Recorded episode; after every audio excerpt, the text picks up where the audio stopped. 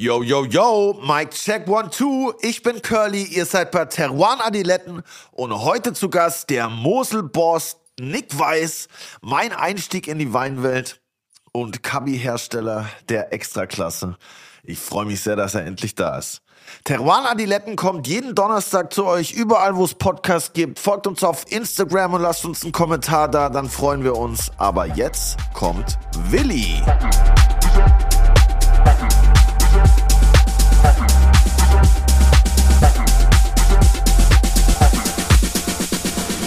Auch ein herzliches Grüß Gott von meiner Seite. Wieso stiehlst du mir meinen, meinen Gruß? Das wollte ich schon immer mal machen. Und, fühlt sich gut an? Das ist ziemlich geil. Ja. Oha! Heute ist alles umgedreht. Ja, und du hast Siggi heute dabei. Ja. Der sitzt hier gerade neben mir und schnuppert mich ab. Ich finde das nämlich großartig, dass das Orania ein dog-friendly Hotel ist. Und weil Lou den die ganze Zeit hat und sich auch mal konzentrieren muss auf, auf ihre Arbeit, habe ich heute den Sigi einfach mal mitgenommen. Ja, voll nice. Und der ist auch irgendwie gechillt. Hatte nur zu Beginn mit dir Probleme. Ja, am Anfang. Dem geht's haben, wie mir. am Anfang haben die meisten mit mir kurz Probleme, aber dann, Dann wird's, gell? dann wird's. Dann wieder zum kleinen, süßen. Ja, bald müssen sich hier Siggi und Luigi auch mal kennenlernen. Ja, ist krass, dass die sich noch immer nicht gesehen haben. Ja, aber die Spannung, die Spannung steigt, ob sie sich verstehen werden oder ob es zu einem Showdown kommt. Ich bin froh, dass der jetzt auch ein bisschen ruhiger geworden ist hier, der Sigi. Der war am Anfang ja so ängstlich. Weißt du, das ist ja eine Mischung aus Rau- und Kurzhaardackel. Krass. Und war halt relativ lang da bei der Züchterin. Also da war er schon sieben, acht Monate. Und deshalb hat er immer ein bisschen ein Problem mit Menschen gehabt, weil er war nur bei der einen Züchterin und 15 anderen Dackeln. Jetzt kann er mit Hunden sehr gut, Wild. aber mit Menschen, da ist er ein bisschen scheu. Aber ich trainiere jetzt regelmäßig mit dem und das wird echt. Das ist so ein kleiner Abiturient, würde ich fast sagen. Aber trainierst du so alleine mit, Lu- mit Lou oder geht dir so Hundeschule richtig? Ja, nicht in die Hundeschule. Wir haben jetzt ein paar Mal so einen Trainer mal gemietet. Und dann gibt es auch bei uns in der Nähe so eine Dame, die ist so eine Art Dogwalker. Die holt dann die Hunde ab, so fünf bis zehn Hunde. Die haut die hinten in den Kastenwagen, dann fährt die in Grunewald mit einer ganzen Rasselbande. Da zahlt halt ein bisschen Geld am Tag. Und die trainiert dann auch mit denen. Dann haben die Hunde alle Auslauf und so, weißt du, und du kannst so. Du bist echt so ein geil. Du bist so ein richtiger, so ein richtiger New Yorker Hundevater, so der, der so Ja, einen was? Dogwalker hat und so Ja, die brauchen Trainer. Auslauf. Ich kann ja den Hund nicht den ganzen Tag irgendwo rumliegen haben. Das ist ein Jagdhund. ey. Ja, stimmt.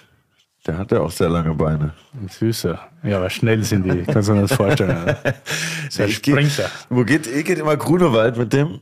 Ja, sonntags meistens in Grunewald. Da haben wir jetzt auch super so ein paar Wirtshäuser kennengelernt. Gar nicht so verkehrt, die Gegend, muss man sagen. Ja, mit Luigi war ich an seinem Geburtstag jetzt vor kurzem auch im Grunewald mit ein paar Hundehomies von ihm haben wir da kleine Hundeparty gemacht und ich fand es ziemlich geil, Und es ist, wie viele Leute da irgendwie auch mit Hunden am Start waren, wusste ich gar nicht. Da war richtig, da Ja. war richtig die Hölle los, aber im positiven Sinne. ja, ist voll mega geil. Aber hältst du dich eigentlich immer an dieses, also kann Luigi ohne Leine durch die Gegend marschieren? Ja. Aber darf man ja nicht, deshalb mache ich Ja, es ja, natürlich hältst, hältst du dich da dran oder nicht? Naja, äh, draußen auf staatlichem äh, Gebiet natürlich schon, aber manchmal gehe ich dann auch auf private Besitztümer, da kann man ihn ja runter alleine laufen lassen. Ich habe da in der sozusagen. Stadt voll Schiss, weil der hat irgendwie keine Angst vor Autos. Ich habe da Schiss, dass er auf die Straße läuft. Nee, aber im Stadt ist zu Grunewald ist, eh leinenfrei, da ist mir das wurscht. Aber ich war jetzt vor kurzem mal Krumme Lanke und so. Das ist aber auch geil. Und da ist aber Leinenpflicht. Und dann kommen dann die ganzen Spießer und schreien dich an, nehmen Sie den Hund an die Leine! Und ich denke mir, Alter, macht ja nichts. Er Das ist Deutschland. ist ja wirklich fürchterlich. Nee, an der Straße mache ich auch immer alleine, das ist mir zu, zu gefährlich. Ja. Aber, Aber trainierst du deinen nicht? doch, selber halt. Was kann der? Chillen. Der Chill. kann Chillen. Luigi, chill. Ja, das geht auf jeden Fall. Nee, aber so, äh, dass er halt bleibt und wenn ich ihm irgendwas hinwerfe, dass er es erst holt, wenn ich sag und dass er chillt. Also du trainierst ihn nicht wirklich. Das sind die Main-Sachen, die er kann. Okay. Und die kann er sehr gut. Wie alt ist er jetzt? Zwei Jahre. Also doch schon. Hab mich auch krass geflasht, ja. Die Kinder werden schnell groß. Also auf jeden Fall müssen wir jetzt mal ein Hundedate Ja. ausmachen miteinander. Aber wir haben heute hier ein äh, anderes Date. Wir haben noch ein Date, ja. Ich hätte jetzt lieber über Hunde geredet. Vielleicht kann Martin Rütter auch mal kommen. Ja, safe. Vielleicht mag der ja auch Wein. Ja. Und dann könnte man vielleicht generell auch mal, haben wir nicht irgendwie einen Hundefuttersponsor? Man schiebt es ziemlich an, die ganze Zeit ja immer Futter selber kaufen. Da kann, kann ja jemand ihr auch mal zahlen. Ja, Höneger. Dann machen wir super. Höneger, der macht Hundefutter sogar. Lava. Wirklich. Egal, auf jeden Fall haben wir heute einen Gast. Mal schauen, ob der auch einen Hund hat. Ich bin gespannt. Ja. Die, Du kannst ja da ganz viel dafür. Das ist ja für dich, Fall. du bist ja da richtig emotional gebunden auch an den Betrieb. Ne? Ja, safe. Das Erzähl war mein, mein Einstieg ins Weingame bei Nick Weiß an der Mosel. Deshalb freue ich mich sehr, dass er heute hier ist und wir ein bisschen aus dem Nähkästchen plaudern können. Finde ich auch super. Herzlich willkommen bei Teruana Adiletten, Nick Weiß. Vom St. Urbanshof.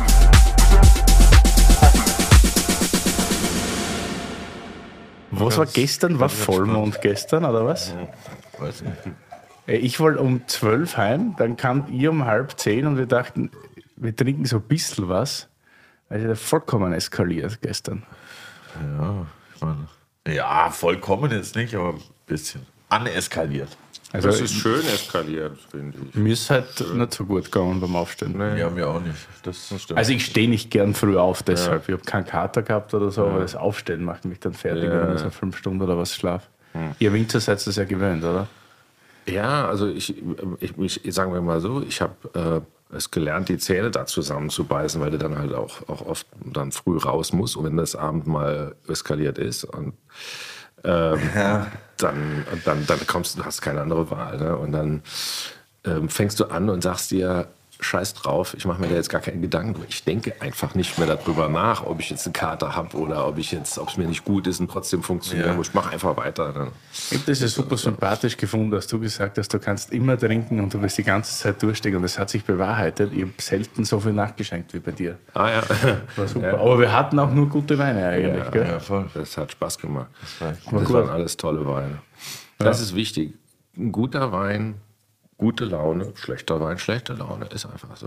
Das, ist, äh, Aber trinkst du dann ist schlechten Wein? T-Shirt. Ich stell's ihn einfach auf die Seiten, oder? Ja, also wa- was ist schlechter, schlechter Wein? Also ich bin, ich muss sagen, manchmal, ähm, wenn, wenn ich in der Holzklasse hinten im Flugzeug sitze und es gibt äh, äh, Wein aus einer Literflasche mit Schrauber drauf, wo du normalerweise denken würdest, das kann ja gar nicht, gar nicht gut sein. Aber wenn ich dann so in Reise, ähm, nicht Nervosität, aber so Reiseaufregung bin und ich trinke dann ähm, diesen Wein aus dem Pappbecher oder Plastikbecher, da schmeckt der mir richtig gut. Und dann sage ich mir, eigentlich kann das ja nicht sein, aber es ist einfach so die Atmosphäre, in dem Flugzeug zu sitzen. Es geht auf zu neuen Ufern an, in ein anderes Land und du, und du hast dann ein Glas Wein, wenigstens das, wenigstens ist es ein Wein und dann ist das super. Ja, Ja, wenn der Ähm, Business gibt's ja Gläser, oder? aber, nee, ich habe gesagt Holzglas. Ich bin in, in, ganz in, ich, ich ganz in, in der Business, ja. Ja, ja gut, äh, Business Class äh,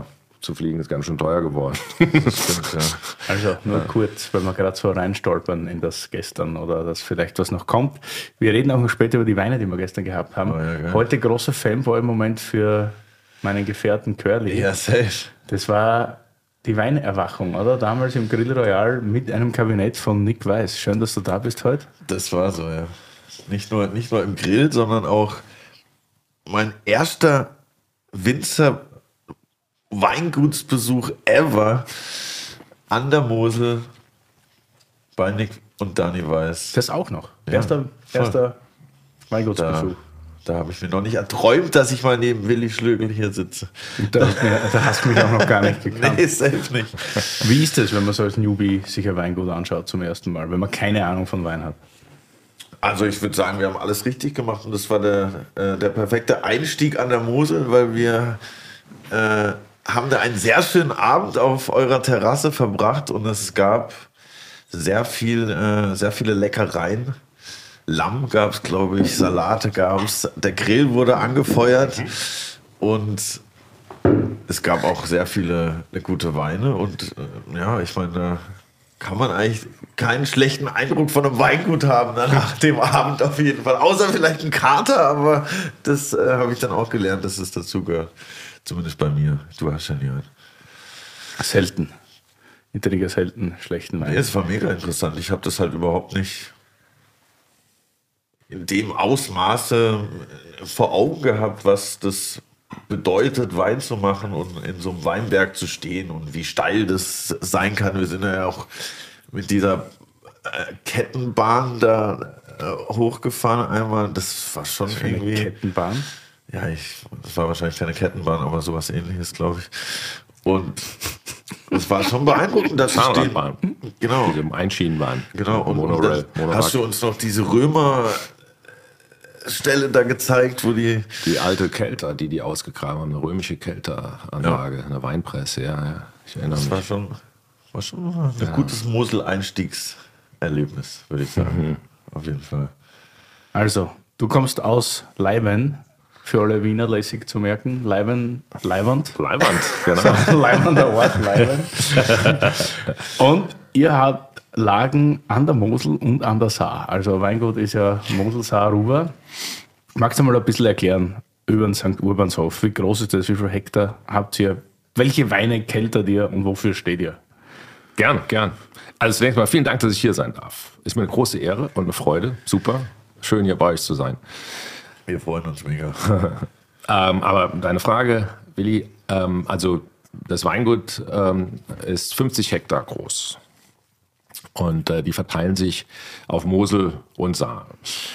Ähm, das, äh, das ist äh, vielleicht nicht nichts ganz Ungewöhnliches. Es gibt auch andere Weingüter, die das haben. Nicht sehr viele, aber es gibt welche.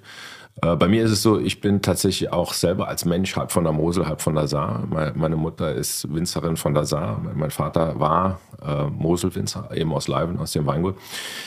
Ähm, meine Familie väterlicherseits lebt schon ja, viele Generationen in diesem Ort Leiven, Leiwand, wo es Leiwand ist, in Leiven. Und äh, mein Großvater hat nach dem Zweiten Weltkrieg äh, sich gedacht, er gründet eine Rebschule, also Rebschule wie Baumschule, äh, um Rebpflanzen zu produzieren, weil da war eine Irrsinnsnachfrage zu der Zeit, ne, weil neue Reben, neue Reben gebraut wurden, neue Weinberge angelegt wurden. Und dafür war das Weingut meiner Familie, was, was bisher mitten im Dorf lag, zu klein. Und ähm, man musste halt eben größere Gebäude schaffen. Und dann ist er auf so eine kleine Anhöhe ähm, bei unserem Heimatort äh, ausgesiedelt und äh, wollte das dann nicht einfach nur Weingut Nick Weiß nennen. Also der hieß auch Nick Weiß. Ähm, also ich bin praktisch nach ihm benannt. Andersrum wäre es ja nicht gegangen. Und äh, er hat dann gesagt, hm, da war vorher nichts an dem Ort, er möchte dem Ort auch irgendeinen Namen geben. Dann hat er es nach dem Schutzpatron der Winzer, der, dem heiligen Urban, hat das St. Urbanshof genannt. Und daher kommt der Name Nick Weiß St. Urbanshof. Also der, der, der Ort hat damit nochmal einen Namen, äh, was ich ganz lässig finde. Und ähm, ja, und da sind wir auch heute. Und äh, alle Trauben, egal ob sie an der Mosel oder an der Saar wachsen, werden alle bei uns dort im Weingut Nick Weiß St. Urbanshof äh, gekeltert und vinifiziert, also zu Wein bereitet. Und ähm, das ist mir ganz wichtig, denn ich sage immer, die, der, der Weg äh, von der Traube in die Flasche muss so kurz und ungestört wie möglich sein. Und äh, dem tragen wir da Rechnung. Ne? Wie viele verschiedene Weine macht ihr oder macht ihr nur Riesling? Also ich mache äh, 95 Prozent Riesling und ähm, wir haben acht verschiedene Lagen, Stellen, Lagen, wo, wo, wo, wo unsere Weinberge sich befinden. Und ähm, im Jahr mache ich so circa 30 verschiedene Weine. Und das Coole ist, wenn du 30 Weine hast, die alle aus der, von derselben Rebsorte sind, alles Riesling, ähm, alle aus demselben Weinbaugebiet, vom selben Winzer, vom selben Keller, selber Jahrgang. Normalerweise denkt man ja, die schmecken alle gleich. Ja. Aber das ist das Faszinosum Mosel und Lagen, dass du diese Weine, egal ob du jetzt ein versierter Weinkenner bist, der im Jahr 5000 Weine verkostet oder ob du einfach ab und an nur Wein bringst, wenn du, jeder kann sich da durchprobieren und schmeckt einen Unterschied von Wein zu Wein. Du hast 30 verschiedene Weine, die alle gleich schmecken müssen, aber jeder Wein schmeckt völlig unterschiedlich. Und das ist das Tolle daran, dass man das kann. Das zeigt, dass da nichts äh, uniformiert ist, nichts manipuliert ist oder nichts Industrielles ist, sondern dass du wirklich die Authentizität, die Herkunft äh, schmecken kannst. Du kriegst praktisch eine Herkunftsgarantie im Geschmack. Und, und das merkst du, selbst wenn du es einfach nur im Unterbewusstsein merkst, dir gar nicht viel Gedanken drüber machst. Aber es ist irgendwie cool. 30 Weine, alle anders. Obwohl da jetzt auch ja recht süße und süße Edelsüße dabei sind. Ne? Klar, natürlich, wir haben äh, an der Mosel dieses Stilmittel Restsüße, was wir einsetzen können, nicht müssen, aber können und auch gerne tun. Äh, ich tue das auch, mhm. wobei ich mittlerweile über die Hälfte meiner Weine trocken ausbaue. Und, äh, War das früher anders noch? Gab es dann noch weniger trockene Weine? Ja, das war anders. Also ich kann mich an den Jahrgang 2002 erinnern. Da hatte ich noch ein Portfolio, wo kein einziger trockener Wein dabei war. Das ist wow. total irre, wenn ich drüber, wenn ich heute drüber nachdenke, ist verrückt. Krass. Ja. Ähm, aber ähm, irgendwann, das hat sich gewandelt. Und ich muss auch sagen, auch mein eigener Geschmack hat sich gewandelt. Klar, man sagt immer, der Köder muss dem Fisch schmecken und nicht dem Angler. Äh, aber ähm, zum Glück ist es so, dass der trockene Wein ähm, heutzutage ja doch äh, auch, auch an der Mosel etabliert ist und ja insgesamt, wenn die Welt trinkt, schon trocken, muss man sagen. Aber das heißt nicht, dass niemand Wein mit Restsüße will und das heißt auch nicht, dass man äh, das nicht machen kann, sondern im Gegenteil, wir haben ja mit ein Alleinstellungsmerkmal fast. Also wir können ja, ja bei uns an der Mosel beispielsweise Kabinett produzieren. Eine Weinkategorie, die weltweit einzigartig ist. Also das gibt es nur in den nördlichen deutschen Riesling-Anbaugebieten. Und ähm, ich sehe auch, wie die Nachfrage nach dieser Art von Wein immer weiter steigt, gerade bei den jüngeren Leuten. Voll. Ja. Der Freundschaft war auch letztens ja. fast das ganze Kabinett ausverkauft. Da gab es noch zwei Kabis auf der Karte, alle anderen waren ja, so viele Kabinette kauft man dann auch. Also, ja, so, aber trotzdem. Wir haben schon immer gern Kabinette, aber es ist jetzt, ja. aber wird schon viel gedruckt auch, oder? Ja, die Nachfrage steigt auf jeden Fall, ja. Mhm.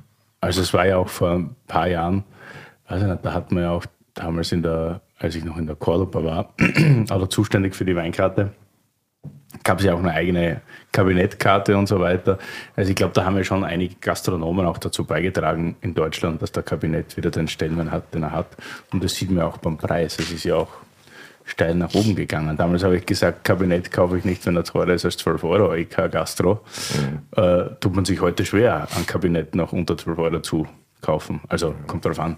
Was ja auch kein Stellenwert ist, weil ich bin ja eigentlich dafür, dass Weine ein bisschen teurer werden, vor allem wenn es qualitativ hochwertig sind. Und das trinkt man ja auch jetzt gerade hier, nicht? Oha, aber hallo. Curly. Bock von der Bockstein 2001 Kabinett. Mega. Ja. Ist wahrscheinlich so, also ich setze mich schon lange mit deinen Weinen auseinander, aber doch nicht so intensiv. Aber Ock von der Bockstein ist für mich schon irgendwie so das Parade-Flaggschiff, oder? Ja.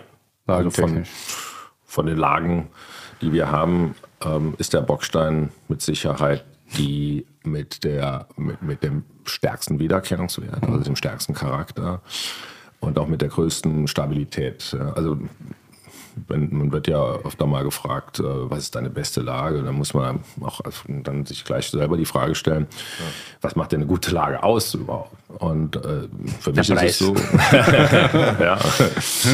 ja. also eine, eine gute Weinbergslage hat einmal einen sehr starken Charakter. Das heißt eine Wiedererkennung. Also du kannst, wenn du dich ein bisschen damit auseinandersetzt, kannst du einen, einen der Lage eigenen Charakter unabhängig vom Erzeuger, der da Wein macht, kannst du, kannst du entdecken, kannst du rausschmecken. Und dann die Kontinuität, ähm, dass also auch in kleineren Jahrgängen hier große Weine wachsen.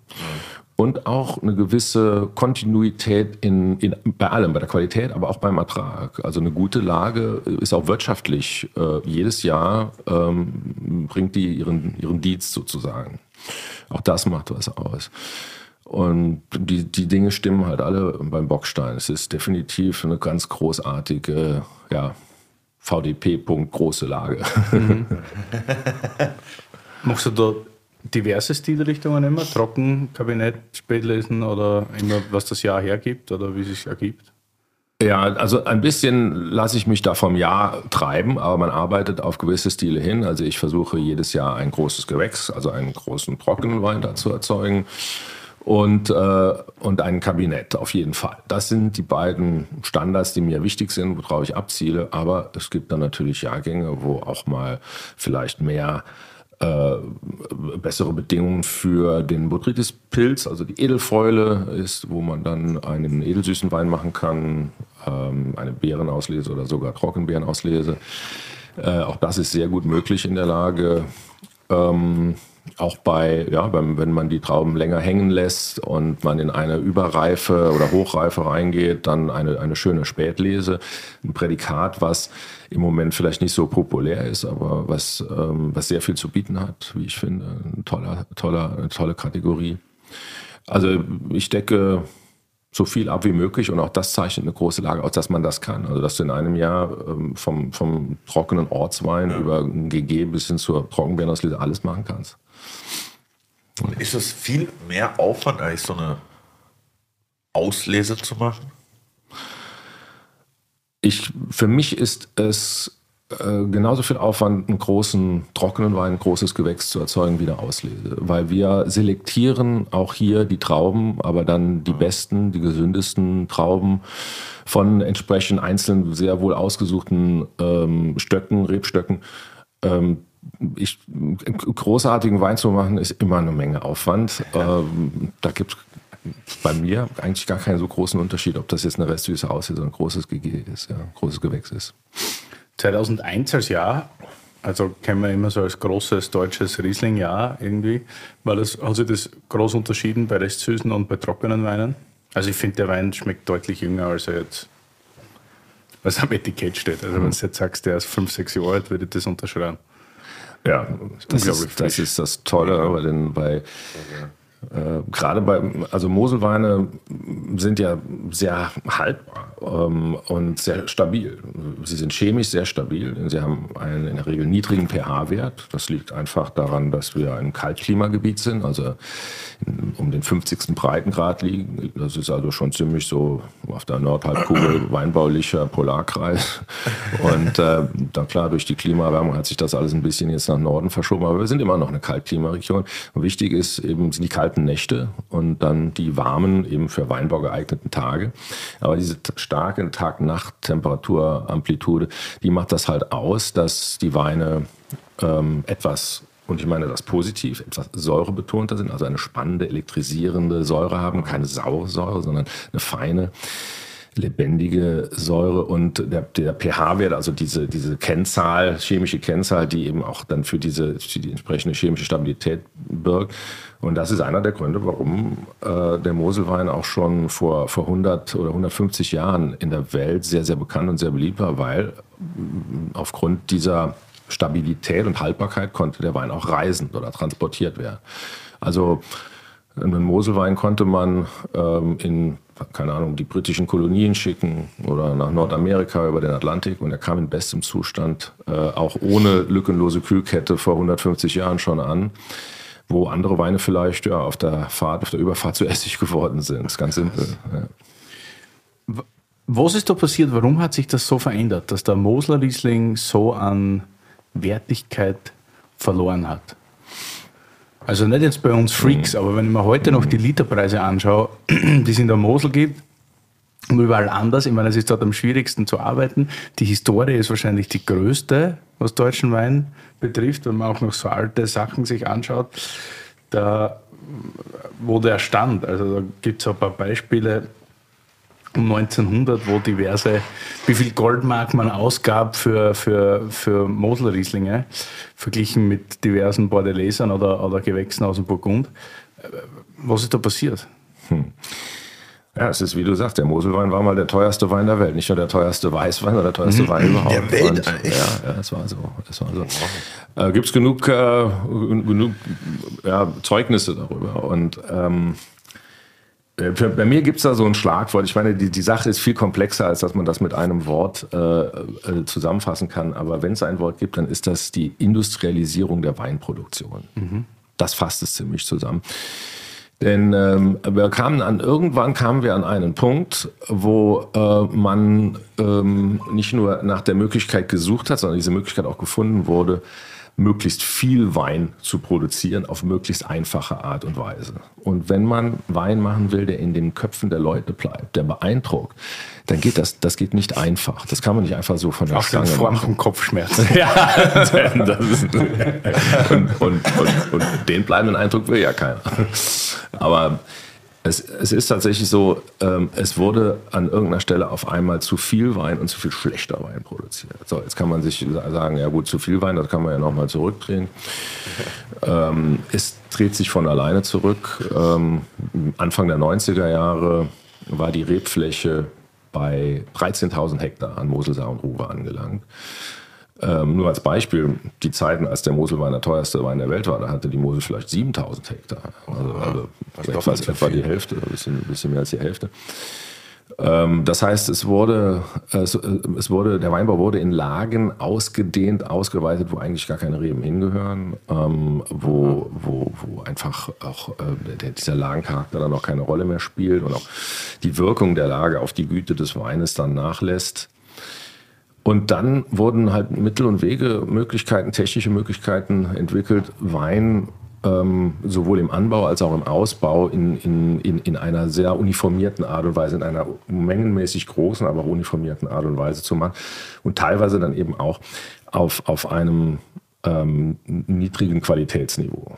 Ja. Weil es ist, es, es ist einfach so, man, man kann nichts, was wirklich sehr gut und großartig ist, in einer Riesenmenge produzieren. Und das wurde aber hier versucht. Und deswegen spreche ich von der Industrialisierung der Weinproduktion. Mhm. Und dann ist halt eine Spirale nach unten. Nicht? Du brauchst einen billigeren Preis, du suchst eine neue, beschissene Wege, Wein zu produzieren und dann ja. geht es halt nach unten. Das ist eine Todesspirale. Ja. Nach unten gibt es nur null ne? oder billiger ja. als null. Oder du jetzt ist es halt relativ schwierig, ne? wieder nach oben zu kommen. Nicht? Es ist schwierig, aber es ist nicht unmöglich und ich glaube, dass es geht und dass wir auch schon wieder auf einem guten Weg äh, sind.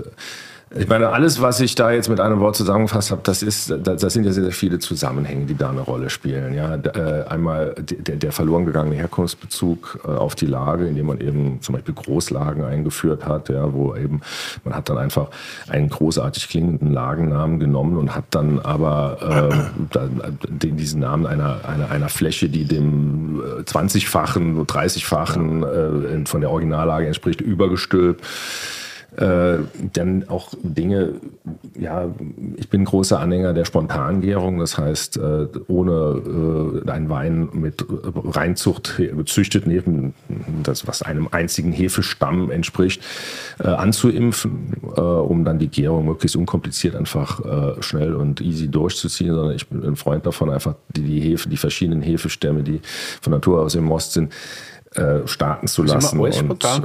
Alles ja, alles spontan. Ähm, das ähm, habe ich, ich bin 1997 in den Betrieb reingekommen, 98 war der erste Jahrgang, wo wir das gemacht haben. Ja. Krass. Mhm. Und da schläft man gut. Also ist ja eine gewisse Menge. Ne? Also ja. damals war es wahrscheinlich noch keine 50 Hektar. Aber um. du brauchst ja auch Weine, die dann dementsprechend äh, dem Geschmacksbild der Bevölkerung passt. Und wenn es dann irgendwie nicht so lustig durchgeht. Ich habe mir da wenig Gedanken drüber gemacht. Okay. Ich, damals, ich habe einfach, ich habe damals einfach, ich habe damals einfach gesagt, ich mache das jetzt. Und ja, ganz klar, am Anfang, wenn der Weinbau noch nicht so richtig auf diese, diese minimalistische Kellerwirtschaft ausgerichtet ist, mhm. äh, da gibt es schon am Anfang ein paar Hiccups. Also, dass zum Beispiel die Weine sehr, sagen wir mal, animalisch mit einer besonderen Würze äh, daherkommen. und da ist man schon ab und zu mal groß angeguckt worden von, von Kollegen. Terror. Ja, das war auch damals noch nicht so etabliert. Es gab natürlich einige der großen ähm, Monumente der Moselweinkultur, die, die auch damals schon äh, spontan gearbeitet haben und damit sehr erfolgreich waren, die einen ja auch ganz inspiriert haben. Ich habe das ja. ja nicht erfunden, sondern ich habe einfach gesagt, ich möchte auch so tolle Weine machen. Und ja. da war also einer der, einer der Wege, die man gehen musste, war das. Aber ähm, ähm, heute ist es so, dass das, dass das etablierter ist und keiner mehr die Nase rümpft, wenn ein Wein mal einen sogenannten Sponti hat, also in der Nase etwas äh, nach mehr riecht als nur nach Pfirsich oder mhm. Aprikose. Ähm, ja. Sponti. ja.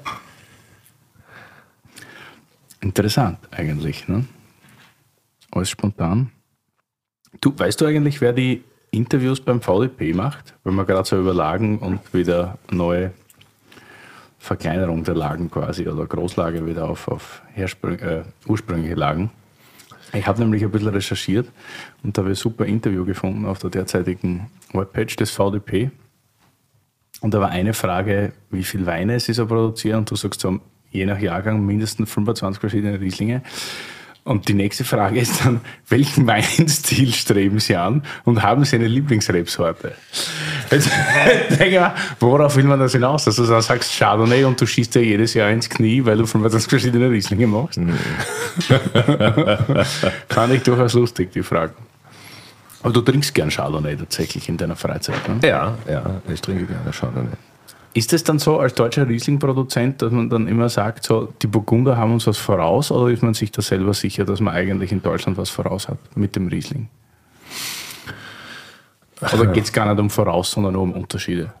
Ich, ich glaube, das ist einfach nur der Unterschied mit dem Voraus. Natürlich, also die Burgunder äh, haben uns ähm, vieles voraus in, in ihrem Bereich. Also Burgund hat auch eine ganz tolle und sehr alte, sehr lange Weinkultur, die dort sehr kompromisslos gelebt wird, muss ich sagen. Diese Identität, dieses Profil, die diese Region äh, hat, äh, das wird ähm, das wird so stark von allen, die da dran teilnehmen, äh, gelebt, dass das auch eine Irrsinns-Außenwirkung hat. Und der Erfolg der Weinregion Burgund, ähm, was die Weinpreise angeht, ähm, was ja dann letzten Endes auch dann in Grundstückspreise der Weinberge äh, dann äh, resultiert, das, da, da sind die schon ein Stück weiter als Deutschland, muss man sagen. Aber, aber ich finde, ja, ich finde, man kann sich so etwas durchaus auch als sehr gutes, sehr positives Beispiel nehmen. Eine so erfolgreiche Region wie äh, die Region Burgund ähm, hat ja, also von den Ausgangsmöglichkeiten her, gibt es da keine so großen Unterschiede, wie ich finde. Gerade zum Beispiel an der Mosel mit den vielen verschiedenen Einzellagen, mit dem großen Ruf, der großen Tradition.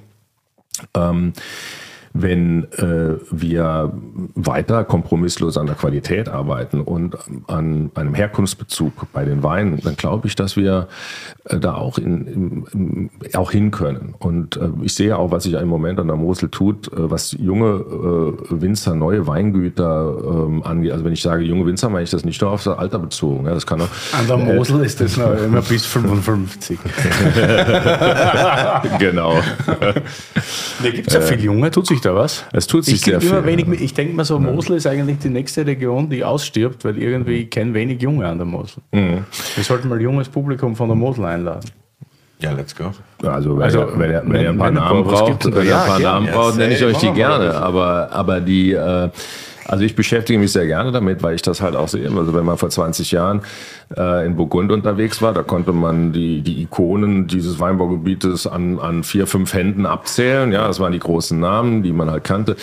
Mittlerweile ist das so, du kommst, äh, du, du warst ein paar Monate nicht in Burgund und fährst dann hin und auf einmal sind da drei, vier neue Namen, von denen du vorher noch nie was gehört hast, probierst von denen Wein und das ist richtig gut. Ja. Äh, und ob das, ob das jetzt Nachfolger von bestehenden Betrieben, in bestehenden Betrieben sind, von, von bekannten Winzern, oder ob das Seiteneinsteiger sind, ganz neue Leute, die da reinkommen, da irgendwas machen. Ähm, und das sehe ich im Moment übrigens an der Mosel auch. Also deswegen habe ich eben gesagt, ist gar nicht mal so altersabhängig. Da gibt es auch Leute, die sind schon mittleren Alters oder gehobeneren Alters und die fangen einfach ein Weingut an oder die investieren in ein Weingut und machen was Neues. Aber dann gibt es natürlich auch viele, die, die Seiteneinsteiger sind, die einfach Weinbau gelernt haben, denken sich, wenn ich jetzt irgendwo die Gelegenheit bekomme, Weinberge zu kaufen oder ein kleines Weingut, dann mache ich das und, und starte da durch. Und, und, und diese Dynamik, die bringt ein Weingut nach, äh, ein, Wein, ein Weinbaugebiet nach vorn, glaube ich. Ist das an der Mosel ein bisschen schwieriger, weil die Menschen vielleicht ein bisschen introvertierter sind? Hm. Ja, weil weißt du, also was, was ja jetzt schon auffällt in ganz Deutschland, es gibt eine wahnsinnig junge Community in der Pfalz, mhm. die mega mit den Partnern zusammen agieren. Ja. Dann gibt es die junge, wilde Truppe aus Rheinhessen, die Vollgas geben die ganze Zeit. Von der Nahe, ja, kriegt man jetzt auch nicht so viel mit, aber mir kommt immer vor, umso weiter, dass du nördlicher gehst, desto zurückgezogener oder ein bisschen introvertierter werden die Leute. Oder was, mhm. vielleicht ist das nur meine meine Ding. Aber von der Mosel hätte ich jetzt gehört, vor, vor fünf, sechs jungen Leuten, die gemeinsam mhm. irgendwie Vollgas geben und weggehen miteinander, mhm. da irgendwie so Wein, Weine produzieren. Ähm, das, gibt, das gibt es schon. Ähm, es wird nur nicht so stark äh, publik gemacht oder mhm. sie gehen nicht so stark aus dem Gebiet raus, äh, die Leute. Also ich selber war äh, als ganz junger Mann Teil einer Truppe, die nannten sich die Lavener Jungwinzer. Und die haben damals aus dem ja, sagen wir mal, äh, vom Image her bescheidenen Ort Leiven schon ganz schön was draus gemacht damals. Das damals will heißen in den 80er Jahren, mhm. ähm, 80er, 90er Jahre.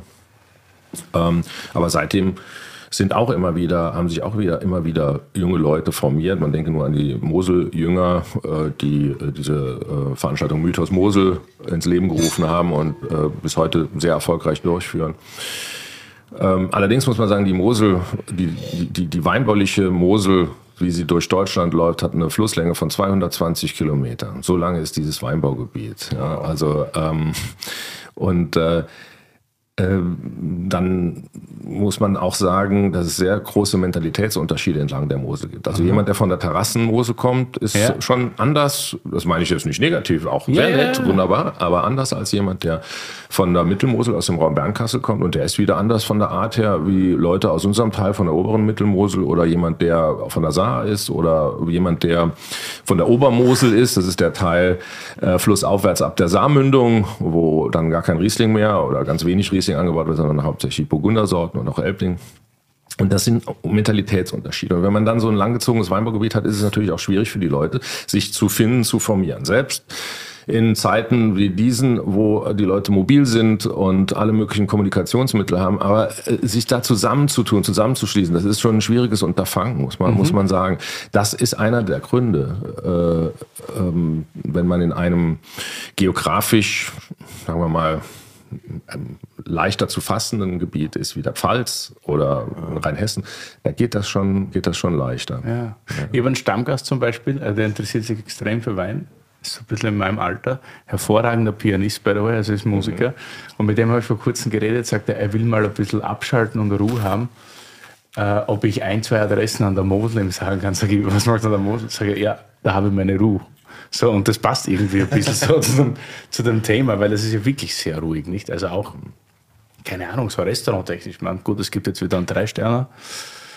Ist schon länger als den von, also gestern. Aber prinzipiell ist schon so eine, eine ruhige Gegend, die so ein bisschen auch in, in, in die Jahre gekommen ist. Ne? Was ja auch oft Positives hat. Auch, auch das wechselt von Abschnitt zu Abschnitt an der Mosel. Es gibt Teile der Mosel, die sind tatsächlich noch, da kann man sagen, das hat, schläft noch so ein Dornröschenschlaf, hat so ein bisschen was noch von den 50er Jahren, so äh, drei Mann in einem Boot, stylmäßig oder so ein bisschen so Vereinsfahrtromantik, nenne ich jetzt mal. Aber es gibt auch Teile der Mosel, die sind echt schick. Also, ähm, und wo es auch tolle Gastronomie gibt. Es gibt an der Mosel drei Restaurants, die äh, mit drei Michelin-Sternen ähm, dekoriert sind, äh, zu Recht, wie ich finde.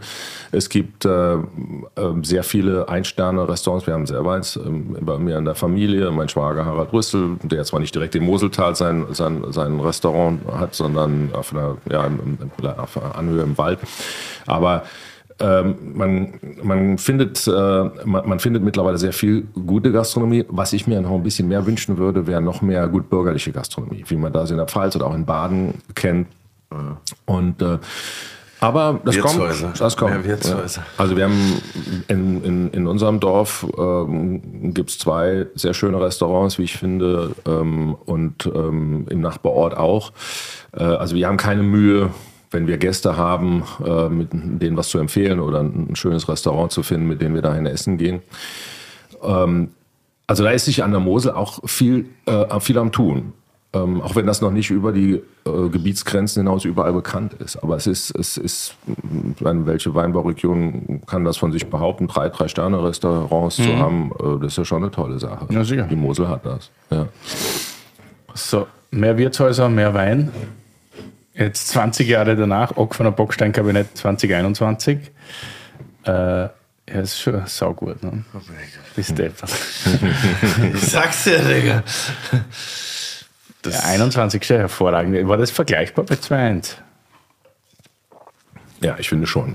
Ich finde, dass, sie, dass die beiden Jahrgänge sich ähneln, weil sie beide diese energiegeladene, vibrierende, lebendige Säure haben ähm, und das Schlanke.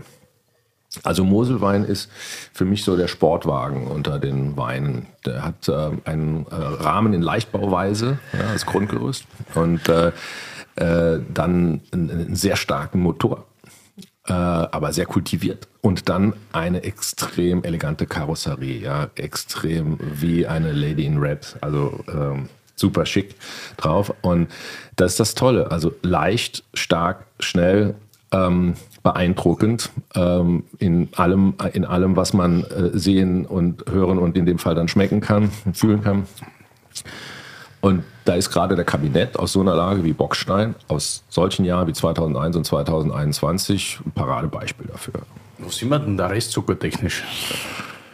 Also die, Be die beiden Weine liegen ein bisschen auseinander. Also der 2001er, ähm, der hat äh, nur in Anführungsstrichen äh, 35 Gramm Restzucker. Mhm. Der 2021er, der liegt dann schon bei 45 ungefähr. Also das, das sind nochmal 10, 10 drüber. Ja. Ja. Aber unter 50, ja. Man sieht es auch. 50 so der magische Grenze, oder wie? Ja, es kommt immer auf die Säure an, magische Grenze. Was der, ich meine, der 21er trinkt sich jetzt viel trockener als 45 Gramm Restzucker, würde ich mhm. sagen. Ja, ja. Es ist halt, wenn du die Säure da im, im, im Gegenzug hast. Ja, es ist Säure. Es animiert ist, schon. Also, ja, die, die, die, Mineralität, also dieses, äh, eigentlich mag ich dieses Wort salzig nicht, weil es wird so oft verwendet, auch das Wort Mineralität wird oft verwendet, aber man, man muss es ja irgendwie erklären, dieses haptische, dieses Mundgefühl. Ich erzähle immer vom, vom Margarita-Effekt. Also wenn man so einen Margarita-Cocktail hat, da ist immer Glas oben, äh, Salz am Glasrand oben. Ja. Also man, wenn die, der, der, der Barkeeper tunkt das Glas dann in erstem Wasser oben im Glasrand und dann ja. in Salz, dann hat man diese schöne, das sieht schön aus, ja, wie so Diamanten am Glas. Aber es ist nicht nur wegen dem Aussehen, sondern wenn man den Cocktail trinkt, ähm, dann kommt immer etwas von dem Salz mit auf die Zunge und das bringt enorme Spannung, wie bei einer Autobatterie. Salz ja, und Säure. Ist da noch was drin in der Batterie? Ah, ja. ja, aber du hast halt eben in dem, in dem Margarita-Cocktail die Säure von, der, von den Zitrusfrüchten und, und, dann hast du die Süße von der Grenadine. Und nur die beiden werden halt süß und sauer und das schmeckt ein bisschen langweilig, süß und sauer nach einer Zeit. Aber mit dem Salz, wenn das dann mit einkickt, dann hast du, die Säure schmeckt dann nicht mehr sauer, sondern die schmeckt so, ja, so elektrisierend, so tänzeln. Du hast fast den Eindruck, du hast, äh, dass, dass der, der, Drink hat Kohlensäure. Und, und, das, und, und die Süße schmeckt dann nicht pappig und klebrig und bleibt doch nicht nachhaltig, sondern die, wenn das Salz dann einkickt, dann ist auf einmal die Süße weg und du hast halt so dieses Herzhafte. Äh, so ein, fast so ein bisschen dieser Toast-Hawaii-Effekt, Schinken und Ananas, ja. weiße Frucht und äh, her herzhaft. Toast Hawaii wird da hervorragend dazu passen. wenn man gerade über Speisen begehrt, dann Toast Hawaii wird da geil. Ja, echt, ja. Mega. Finde ich super. Du, äh, wie viel wird bei euch eigentlich exportiert? Ähm, also, ich exportiere von den, vom Weingut, von den Weinen, die im Weingut wachsen, die Hälfte ungefähr. 50 Prozent. Mhm. Ähm, und äh, das Ganze in circa 50 verschiedene Länder ähm, weltweit. Äh, da ist, da, und da ist alles dabei. Da sind, da sind große, große Länder wie die USA dabei. Da sind aber auch ganz kleine Länder dabei, wie so ein, eine Insel wie Bermuda. Echt? ja. Oder Länder, wo man erstmal gar nicht denkt, dass da Wein getrunken wird, wie äh, Usbekistan vielleicht. Mhm. Also Gott behüte, warum sollen die keinen Wein trinken? Aber wo man ja. dann denkt, äh, haben, die, haben die jetzt viel mit Wein zu tun? Ja, doch, und Verkaufstouren machst du dann auch selber oder hast du da nur Leute dafür? Also ich, ich habe äh, bei mir im Betrieb drei Mitarbeiter im Verkauf. Also es sind zwei, die in Deutschland äh, mhm. eben die Weine anbieten und zum Kunden gehen und die Kunden betreuen. Und dann habe ich einen Exportleiter, der natürlich viel unterwegs ist und der die Länder, der kann natürlich nicht alle 50 Länder besuchen, aber immer so eins nach dem anderen abklappert und äh, ich versuche natürlich auch ab und zu mal mitzufahren. Ich ähm, bin früher mehr gereist, ähm, halte es aber für äh, sinnvoll, heute so viel wie möglich im Weingut zu sein. Weil auch wenn ich ein tolles Team habe, äh, ist es schon wichtig, dass man bei der Steuerung der Abläufe immer wieder selber, selber mitguckt. Also das, was ich mache, ist ja, ich bin ja nicht einfach so, ähm, ja, wie soll man sagen, Weingutsbesitzer und ich bin aber auch nicht so Hands-on-Winzer, der die ganze, also ich bin schon Hands-on-Winzer, aber keiner, ich schneide nicht jeden Rebstock selber. Was ich mache, wird, ja, die Franzosen haben da einen guten Begriff für, die nennen das Regisseur. Mhm. Ähm, also, Executive Producer. ja, also ich finde, das, äh, das Wort Regisseur trifft es eigentlich ganz gut, weil der Regisseur beim Film, der sagt ja, wer, wann, wo, auf welche Art und Weise was sagt und wie es und wie, wie muss das, das Bild ausschauen. Ja, genau. genau. Und, und das tue ich auch. Ja, ich kann nicht jede Flasche äh, selber abfüllen oder selber aufs Band stellen oder äh, ich kann auch nicht, ähm, wie gesagt, jeden Rebstock selber schneiden. Aber ich kann mit meinem Team zusammen einen Ablauf entwickeln, sagen wir eine, ja, groß gesagt, eine ganzheitliche Philosophie und dann dafür sorgen, dass, dass die richtigen Schritte zum richtigen Zeitpunkt passieren, damit man äh, damit diese Philosophie umgesetzt wird und eben diese Ziele erreicht werden, die man sich steckt. Und äh, dafür ist es wichtig, dass man da ist. Ich fahre auch immer noch ja, ähm, hier und da hin, weil die Leute wollen ja auch das Gesicht des Winzers sehen. Ja, aber äh, viel weniger als früher. Viel weniger. Was ist das circa in Tagen? Oh, in Tagen. Weil ich meine, so, wir hatten ja Ernie Losen auch hier, also du nicht, ja, Curdy, aber ich meine, ich glaube, der ist, was hat er gesagt, 250 bis 300 Tage im Jahr unterwegs. Alter, nicht? echt? Ja. Ja, klar, das ist nur eine volle Attacke.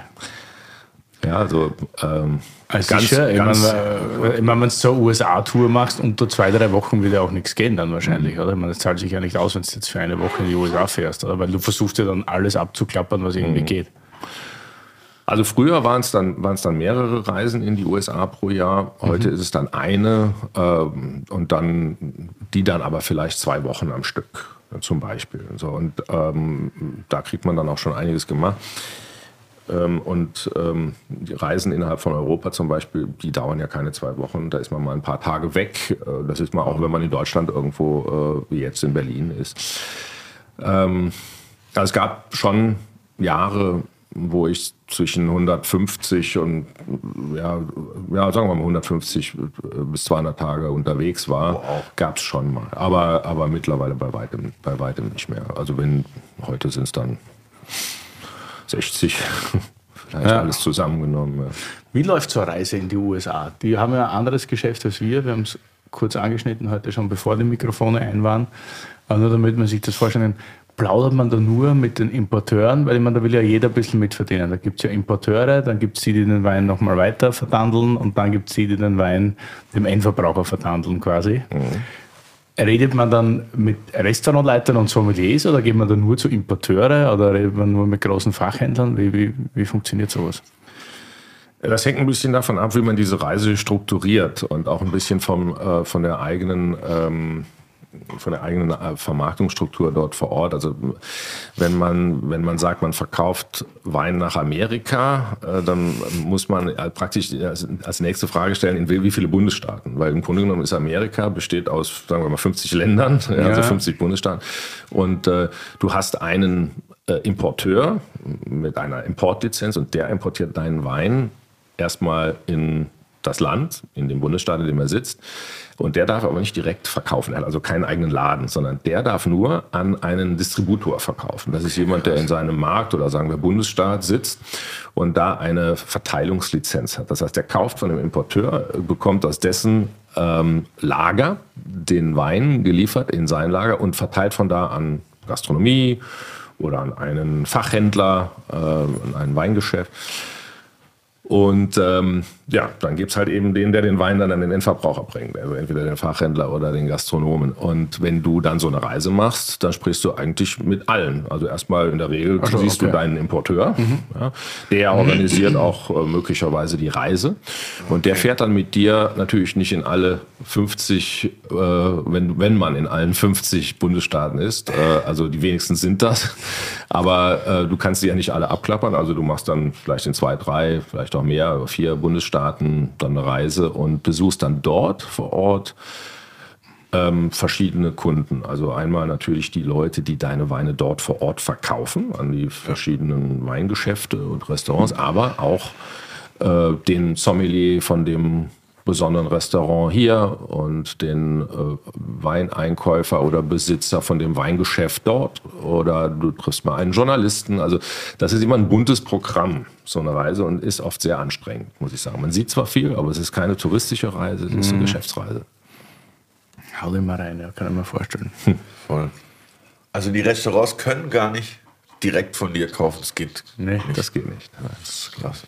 So kommen auch immer wieder diese aberwitzigen Preise zustande in, in einem Restaurant. Ah, okay. Ja, will ja, da verdienen ja schon drei, bevor du den Wein eigentlich mal trinkst.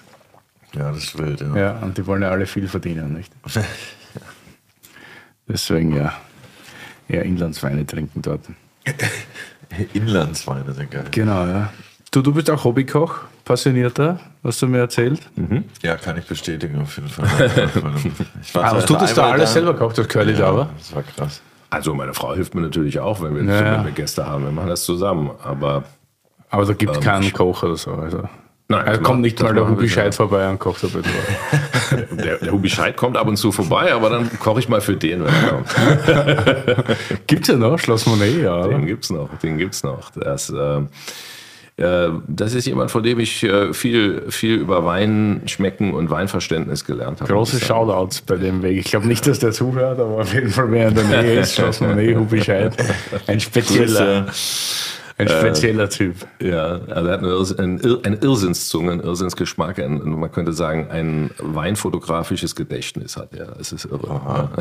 Aber ja, und ist noch ein netter Kerl dazu. Aber kocht der selber immer noch? Ja. Ja, der kocht selbst. Und der kocht sehr gut, finde ich. Ich habe das noch nie geschafft, leider. Der war öfter mal zu Gast in Berlin irgendwie und dann habe ich den irgendwoher gekannt und das hat ihm gefallen. Und seitdem immer, wenn wir uns sehen, so wir schätzen einander. Aber das war echt leider noch nie, muss ich mal echt machen, wenn ich die nächste Moselreise antrete. Also ich würde mich sehr freuen, wenn ihr mal vielleicht beide zusammen an der Mosel seid, äh, wenn wir das mit einem Termin beim Hubi verbinden könnten. Ähm, gerne. Das wird bestimmt ein, eine, ein, ein lustiges Intermezzo. Das ist eine coole Sache. Bin ich mir sicher. Du vorher hast du geredet, zu Beginn war die Rebschule. Und das ist eigentlich ein sau interessantes Thema. Und ich wusste Ja. eigentlich erst, dass du eine Rebschule hattest, als wir uns getroffen haben in der Urania mit dem Hagen Hoppenstedt.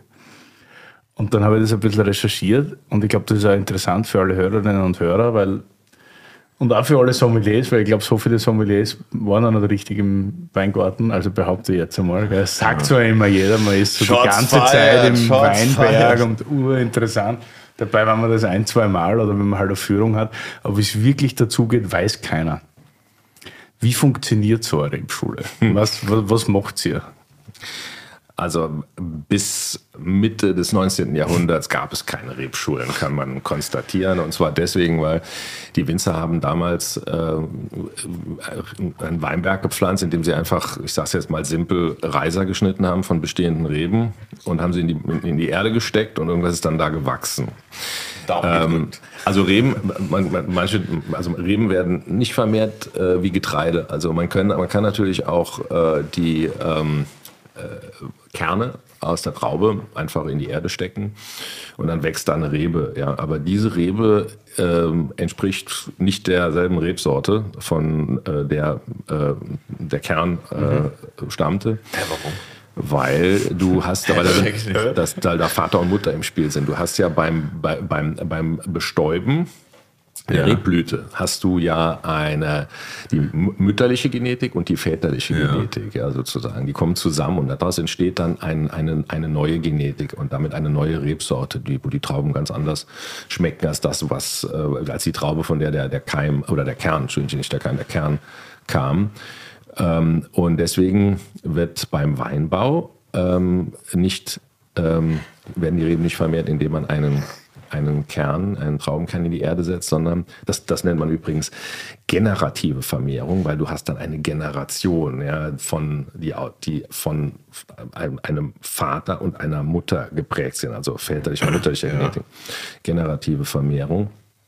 Äh, Wir machen im Weinbau eine vegetative Vermehrung. Das heißt, simpel gesagt, äh, wir schneiden Ableger, Stecklinge. Also du kannst ja von einer Zimmerpflanze auch, so, so, so, von so einem Christstern oder von so einer Pflanze, du nimmst du einfach, brichst du, habe ich mir sagen lassen. ja, Stecklinge. ja, du. Sehr gut. Ja, du brichst also einfach ein Ästchen ab, steckst in die Erde, das wächst dann weiter. Das ist dann genetisch identisch mit der Mutterpflanze, wo du das dann äh, her hast. Ja? Ähm, weil da ist ja dann kein, keine Vatergenetik mit im Spiel. Ähm, und so werden eben Reben vermehrt und nur so kann man sicherstellen, dass du einen Weinberg von derselben Rebsorte hast. Nehmen wir mal Riesling. Ja, dann nimmst du also Stecklinge von einer Rieslingpflanze, schneidest die und steckst sie in die Erde und dann wächst das. Ähm, und dann hast du, sagen wir mal, wenn du zehn Stecklinge schneidest von der Rebe, hast du zehn Stecklinge, die alle untereinander genetisch identisch sind und auch identisch mit der Pflanze, von der sie geschnitten worden sind. Und natürlich ist das auch alles dieselbe Rebsorte.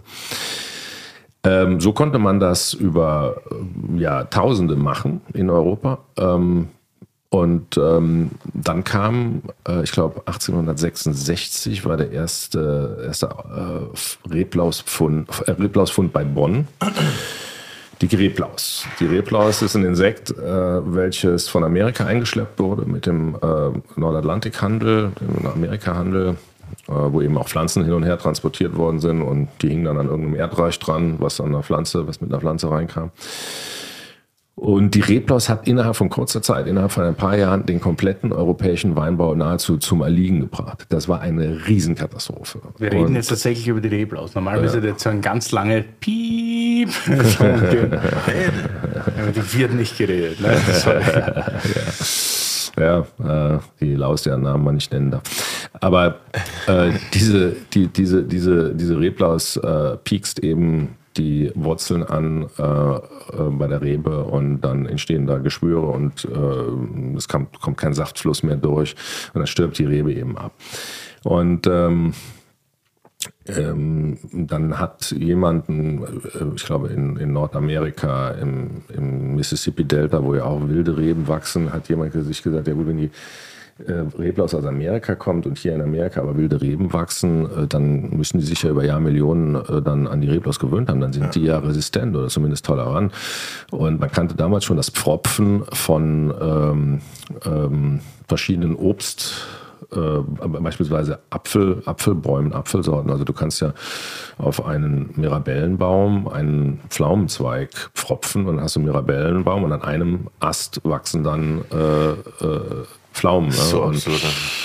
Ähm, und so dieses Zusammenwachsen von Pflanzenteilen, das funktioniert. Und das hat man dann gemacht. Dann hat man europäisches Holz auf amerikanisches Holz draufgepfropft. Das, was im Boden steckt, ist das amerikanische Holz. Das, was oben rausguckt, ist das europäische. Und an dem europäischen Holz wachsen europäische Trauben, sprich Riesling oder Chardonnay. Und die Reblaus kann dieser Rebe dann nichts an. Das nennt man Reben veredeln oder pfropfen.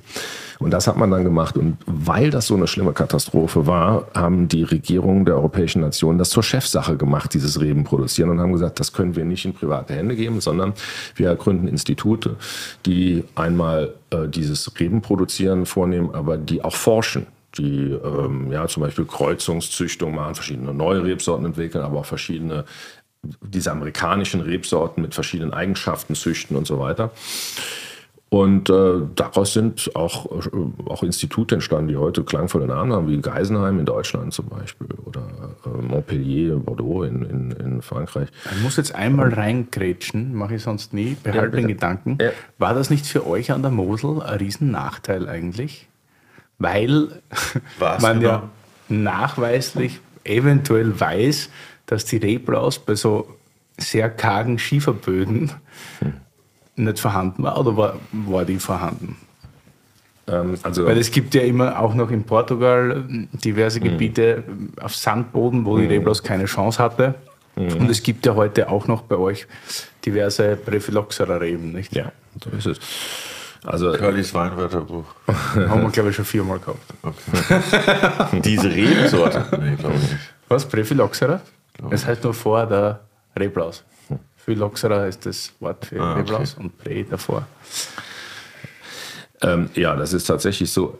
Ich meine, es, man hatte damals hatte man keine andere Wahl. Ähm, man musste ein Mittel finden oder einen Weg finden, mit der Reblaus zu koexistieren. Deswegen hat man mhm. dieses Pfropfen von äh, europäischen Reben auf amerikanische Unterlagsreben eben gemacht. Und es wird auch heute noch gemacht. Auch heute sind wir immer noch in einer Koexistenz mit der Reblaus. Es ist latent immer da.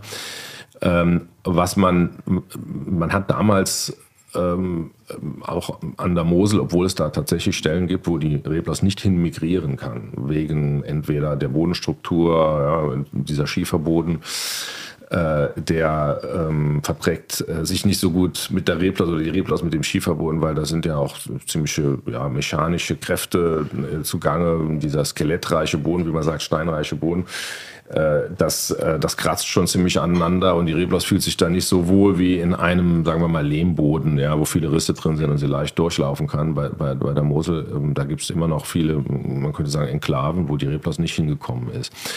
Und äh, es gibt da auch noch Reben, die von vor der Zeit der Phylloxera sind. Wenige, aber es gibt sie noch. Und es gibt Stellen, wo man dieses Pfropfen nicht machen muss, wo man also ungepfropfte Reben pflanzen kann. Das hat einen Vorteil, meiner Meinung nach sogar einen großen, weil ungepfropfte Reben bestehen aus einer Einheit. Ja, das ist also praktisch ein ähm, System, ähm, wobei beim Pfropfen hast du immer eine mehr oder weniger äh, stark wachsende Unterlagsrebe, die unten im Boden ist und dann da drauf dieses europäische Holz gepfropft. Das sind ja im Grunde genommen zwei Teile. Mhm. Das funktioniert. Also man kann auch durch die richtige Wahl der Unterlage Standortnachteile ausgleichen oder Standortvorteile nochmal forcieren. Ähm, aber ähm, in der Regel ist es schon besser, man hat eine eine durchgängige, nicht gepfropfte, ohne Schnittstelle, nicht gepfropfte Rebe. Und es sprechen ja heute auch immer noch Leute davon, dass sie mal so eine probiert hätten, die viel besser waren als ja, die mit Unterlagsrebe. Ja, also ich habe noch Reben, die nicht gepfropft sind, mhm. ähm, einfach weil sie noch übrig sind von vor der Reblaus, beziehungsweise weil dort irgendein Vorbesitzer von einem Weinberg, den ich mal gekauft habe, nochmal welche ungepfropft nachgepflanzt hat. Die sind auch schon äh, dann älter. Und das ist schon ein Unterschied. Ich finde, geschmacklich ist das ein Unterschied. Ich kann in einer Blindprobe Echt? jetzt nicht rausschmecken, das ist jetzt von Wein von gepfropften mhm. und das ist ein Wein von ungepfropften Reben, äh, von sogenannten wurzelechten Reben. Das kann ich, das kann ich nicht, aber man hat schon irgendwie den Eindruck, dass da dass da, dass da mehr Feinheit dabei ist. Ich kann das nicht erklären, ich kann es auch nicht beschreiben, sensorisch jetzt, aber es ist schon so. Und ähm, ja, mein Großvater hat, äh, wie gesagt, diese Rebschule gegründet, äh, weil nach dem Zweiten Weltkrieg war die Nachfrage so groß, dass die ähm, Regierung äh, in Deutschland gesagt hat, wir können das nicht mehr selber leisten, diese Rebenproduktion äh, ist, können wir nicht organisieren. Wir geben das jetzt in, in private Hände, also dass auch private Unternehmer Reben machen können, natürlich immer in Abstimmung mit den Gesetzen. Wir haben in Deutschland ein sogenanntes Saatgutverkehrsgesetz, nennt sich das. Wow. Äh, immer auch in Abstimmung mit den Instituten, ähm, mit der Wissenschaft sozusagen. Und äh, mein Großvater, der hat sich gesagt, dann mache ich das. Und dann hat er die erste private Rebschule in Rheinland-Pfalz gegründet. Und äh, die gibt es eben heute noch. Ich meine, ich, wir sind ein Weingut, aber wir haben auch diese Rebschule. Ist es für euch halt noch richtig wichtig, umsatztechnisch oder, oder firmentechnisch? Oder ist das was, was man nebenbei macht, weil es irgendwie immer schon da war und cool war? Also es ist nicht einfach, es ist nicht einfach nur so nebenbei ein kleiner Teil, aber das Weingut ist schon wirtschaftlich bedeutend mhm. wichtiger als die Rebschule. Ähm, aber es ist jetzt kein, sagen wir mal so, kein, kein Wirtschaftsfaktor, den ich missen möchte. Ja. Also es ist schon auch ein, ein, schön, ein, ein, ein schönes zusätzliches Standbein, was wir da haben. Aber darüber hinaus ist es auch gerade, was die Qualität unserer Weine angeht, und ich kann dazu in aller Bescheidenheit sagen, auch die Weine von manch anderen qualitätsorientierten Kollegen enorm wichtig, was wir da machen. Denn ähm, wir denken immer an, den, an die Weinbergslage als Ursprung des Weines, als wichtigen Ursprung des Weines, der einen großen Einfluss auf den Weingeschmack hat. Das ist natürlich auch so, das ist richtig, aber es wird oft unterschätzt, wie wichtig die Rebe ist und die richtige Auswahl der Rebe. Und damit meine ich nicht nur die Auswahl der Rebsorte, sondern die Auswahl und auch nicht nur die Auswahl dieser amerikanischen Unterlagsrebe, ob die jetzt stärker wächst mhm. oder weniger stark wächst, ob die kalkverträglich ist oder nicht, ob die Staunässe verträglich ist oder mit Trockenheit klarkommt. Alles das kann man wählen und ausgleichen. Und es geht auch darum, die, äh, die, die, das, man könnte sagen, die Genetik äh, des, der entscheidenden Rebsorte, also des, des Pflanzenmaterials, also von wo kommt dieses, dieses, dieses Pflanzmaterial, diese Rebe, von welcher Mutterrebe stammt sie ab, so könnte man das sagen. Und ähm, wir sind ja ähm, in, den, in den letzten ja, über 100 Jahren hingegangen und haben sogenannte Rebklone gezüchtet. Rebklone, das hört sich so ein bisschen nach Klonschaf Dolly an, hat aber damit nichts zu tun. Es hat auch nichts mit, mit Genmanipulation zu tun oder so. Äh, sondern äh, wie gesagt, wenn man so einen Ableger schneidet, dann hat man ja, mhm. ähm, wenn man viele Ableger schneidet, genetisch identische Reben oder Organismen, Pflanzen. Äh, und das nennt man dann schon einen Klon. Ja, und wenn man einen Weinberg pflanzt, von, sagen wir mal, einen Hektar Weinberg mit 5000 Reben und alle 5000 Reben sind genetisch identisch, dann sind ja auch die Trauben, die da dran wachsen, alle ziemlich ähnlich. Mhm. Das führt zu einer Uniformierung, auch geschmacklich. Da hat man nie so wirklich drüber nachgedacht bis vor ein paar Jahren. Und äh, man hat sich dann gewundert, warum schmecken denn Weine aus alten Rebanlagen so gut? Ja, so gut, dass die französischen Winzer dann draufschreiben, Vieille Vigne ja, oder From ja. Old Vines ja. oder Vigna Vecchia oder was auch immer, alte Reben. Ähm, und dann hat man sich gesagt, ja gut, die wurzeln tief, diese alten Reben, und äh, die kommen leichter an Wasser und an Nährstoffe. Und alte Reben sind vielleicht ein bisschen schwächer im Wuchs, deswegen sind die Beeren dann auch kleiner, sind nicht so prall. Kleinere Beeren heißt mehr Geschmack, weil die meisten Aromen befinden sich in der Beerenschale. Und wenn du kleinere Beeren hast, ist das Verhältnis der Beerenschale zum in der Beere enthaltenen Saft eben größer als bei einer dicken, fetten Beere. Ja. Ähm, das ist sicherlich auch alles richtig gewesen, aber was man völlig unterschätzt hat, ist, dass in so einer alten Anlage, nehmen wir mal einen Weinberg, der 100 Jahre alt ist, dass da, wenn, wenn diese Anlage nicht alle 30, 40 Jahre komplett neu gepflanzt wurde, dann wurden ja immer nur einzelne Reben nachgepflanzt. Also da ist eine Rebe gestorben, ja. dann wurde die ausgehackt und dann wurde eine neue junge Rebe reingesetzt. Über diese 100 Jahre, wenn das passiert ist, kamen diese, diese Reben, die nachgepflanzt wurden, die kamen ja äh, normalerweise nicht immer aus derselben Rebschule und waren erst mhm. recht nicht vom selben Rebklon. Das ist vielleicht alles Riesling oder alles eine Rebsorte, aber aber, aber, aber, mit, aber unterschiedliche Rieslinge. Und ähm, das ist der wahre Grund, warum Wein aus alten Reben so gut schmeckt, weil du hast eben eine Rebsorte, ja, aber mit leichten Unterschieden. Du gehst an den einen Stock, der ist 80 Jahre alt, probierst die Trauben, die schmecken ein bisschen mehr nach Gelbfrüchten oder tropischen Früchten. Dann gehst du an den anderen Stock, der ist 30 Jahre alt, äh, da schmecken die Trauben auf einmal ein bisschen mehr nach, äh, nach grünen, grünen Früchten, nach Kiwi oder nach Apfel oder sowas in die Richtung. Äh, dann hast du hier mehr Säure, bei dem anderen Stock sind die Trauben süßer, haben einen höheren Zuckergehalt und, und, und die diese vielen Unterschiede, äh, das nachher am Ende in einem Potpourri zusammengefügt, das führt zu einer enormen Komplexität. Also auch in der, Aroma, in der Aromatik. Also beim, beim Computerbildschirm würde man sagen, hochauflösend, High Resolution Aromenspektrum. Und, und, und das kommt von, von alten Reben. Aufgrund dieser vielen Unterschiede der Rebpflanzen. Wenn du aber alles mit Zinnsoldaten, wie ich das immer nenne, bepflanzt und die Reben sind alle genetisch gleich, dann hast du an allen Reben die Trauben, die alle ähnliche Werte haben, sagen wir mal, ähnliche Säure, ähnliche Süße, ähnliche Aromen und so weiter. Ähm, und du kannst, und das ist das, was wir heute machen, das im Grunde genommen äh, nach ähm, nachbilden, einen alten Weinberg. Nicht den alten Weinberg im Sinne von tief Wurzeln, aber was diese genetische Vielfalt angeht. Und wir gehen, ich bin hingegangen mit meinem Mitarbeiter, äh, äh, dem Hermann Jostock, der bei uns sowohl den Weinbau als auch äh, die Rebschule leitet. Und wir haben Holz geschnitten in den ältesten Weinbergslagen von Mosel, Saar und Ruwer, in den besten Lagen von den ältesten Reben. Da waren Rebstöcke dabei, die waren über 150 Jahre alt. Dieses Material haben wir geschnitten und haben daraus neue Reben gemacht und haben die ausgepflanzt. Mhm. Wenn wir das nicht gemacht hätten und so eine Rebe dann irgendwann stirbt, dann ist diese Genetik verloren. Die mhm. kommt nicht mehr wieder. Wir haben das gesaved. Wir haben das äh, ausgepflanzt äh, und haben so ein bisschen die Arche Noah der alten Mosel-Riesling-Genetik damit geschaffen, weil wir wirklich, wirklich versucht haben, so viele, so viele alte Reben wie möglich wieder weiter zu vermehren. Also wir sind in, in Dörfer gefahren und haben mit älteren Leuten gesprochen, wo einer wusste, wo irgendwo noch ein alter Rebstock steht und sind dahin und haben uns davon natürlich mit Erlaubnis des Besitzers Holz geschnitten. Und daraus haben wir dann einzelne Klone ja, wie gesagt, das hat nichts mit Klonschaft Dolly zu tun, einzelne Klone äh, ge, äh, gezüchtet, die wir auch angemeldet haben. Und man kann dann diese Klone, die auch mit, von entsprechend äh, ja, Pflanzengesundheit sind, einen gewissen phytosanitären Standard haben, kann man bei uns dann Reben kaufen und kann eine neue Anlage pflanzen. Klar, die Reben sind dann jung, aber mit vielen verschiedenen sagen wir mal, genetischen Prägung. Und das ist, auch wenn die Reben dann noch nicht so alt sind wie eine alten Anlage, aber von der Grundlage her, von der Komplexität mhm. her, ähnlich äh, wie, wie ein alter Weinberg. Und das was, machen wir natürlich auch für unsere Weinberge. Sowas? Eine Rebe kostet 2 Euro. Das, ist nicht, das ist nicht teuer. 2 Euro eine Rebe, die vielleicht 150 Rebe? Jahre alt werden kann. Was, also wie groß ist eine Rebe? Eine Rebe ist ca. 30 Zentimeter lang ja. und hat unten ein paar Wurzeln und oben einen kleinen kurzen ja, Trieb, der rausguckt. Okay. Und wie viele braucht man für einen Weinberg? Für einen Hektar ca. 5000, also je nachdem wie eng du pflanzt, aber wir haben also gerade vorher gesagt ca. 5000. Okay. Ja.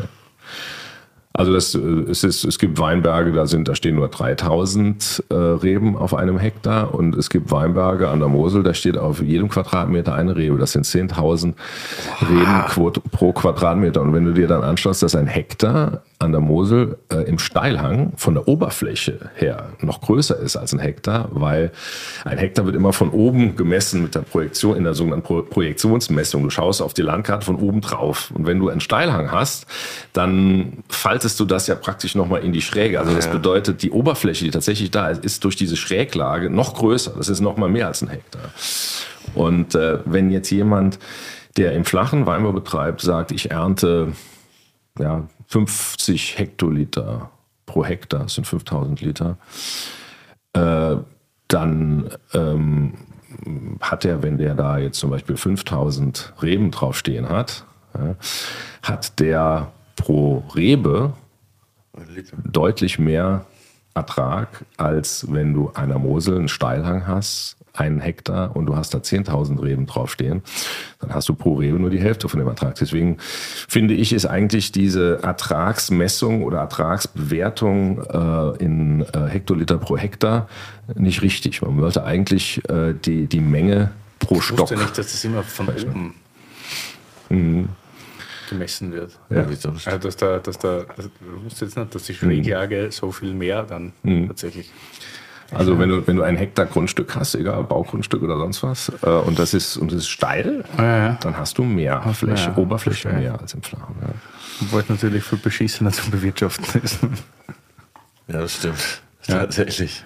Wir haben jetzt was Trockenes tatsächlich. Wieder Bockstein, 21. Alle, alle. Äh, ja, also es ist jetzt schon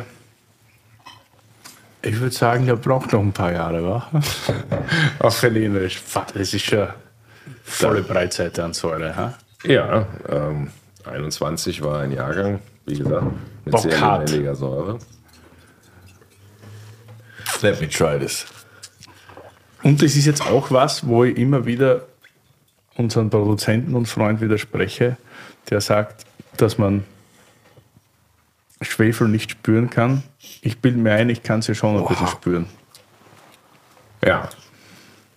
Also Schwefel bei einem jungen Wein ähm, ist, das, ist das durchaus möglich, dass das, äh, dass das ist jetzt auch nicht negativ Nase, so. Ich habe nichts gegen Schwefel, nicht falsch verstehen. Aber ich sage nur, ich ja. kann in der Nase hier schon. Ja. Ja, das, das merkt man schon. Ne? Hast du ja auch gestern gesagt, lieber hm. zu viel Schwefel als zu wenig. Ne? Ja, also ich, ich halte Schwefel für ein, ein, wichtiges Element im Wein tatsächlich. Das bedeutet nicht, dass ich grundsätzlich meine Weine überschwefle. Aber Schwefel ist, äh, es sei denn, man ist allergisch gegen Schwefel, aber Schwefel mhm. ist nichts Gesundheitsschädliches. Zum, auf jeden Fall nicht in, dem, in der Menge und in dem Umfang, wie man in dem Wein findet. Ich kann das verstehen, wenn Leute sagen, ich mache einen ungeschwefelten Wein, einen Natural Wein, weil es einfach geschmacklich oder von, von, der eigenen Einstellung her man das besser findet. Aber wenn ein Wein reifen äh, soll, reifen können soll, dann kommt man auch um den Schwefel nicht drum herum. Also der Schwefel fixiert sozusagen oh. den Geschmack des Weines. Er verhindert nicht nur die Oxidation und es macht nicht nur den, den Wein haltbar, sondern es macht auch den, es, es, kontrastiert den Wein in dem Sinne, dass Rebsortencharakteristik und Herkunft, also Lagencharakteristik, wirklich auch zum Vorschein kommen. Und das halte ich beides für sehr wichtig, dass man einen Wein hat, der einem, einem gewissen Rebsortenprofil entspricht und dass, wenn eine Lage draufsteht und das Ganze auch hervorgehoben ist als ein besonderer Lagenwein, dass auch diese Lagencharakteristik rauskommt. Und ohne Schwefeln ist das sehr schwer. Und ähm, darüber hinaus, wenn man einen hochwertigen Wein hat, den man, von dem man sich auch eine, eine, eine, eine reife Fähigkeit äh, verspricht, dann kommt man auch da nicht äh, um, das, um das Schwefeln drum herum.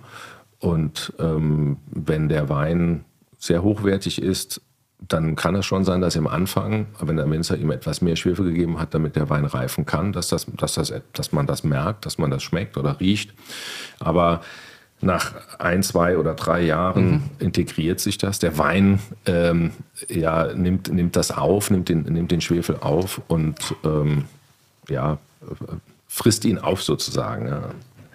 Und äh, dann bleibt der Wein aber auch lange frisch.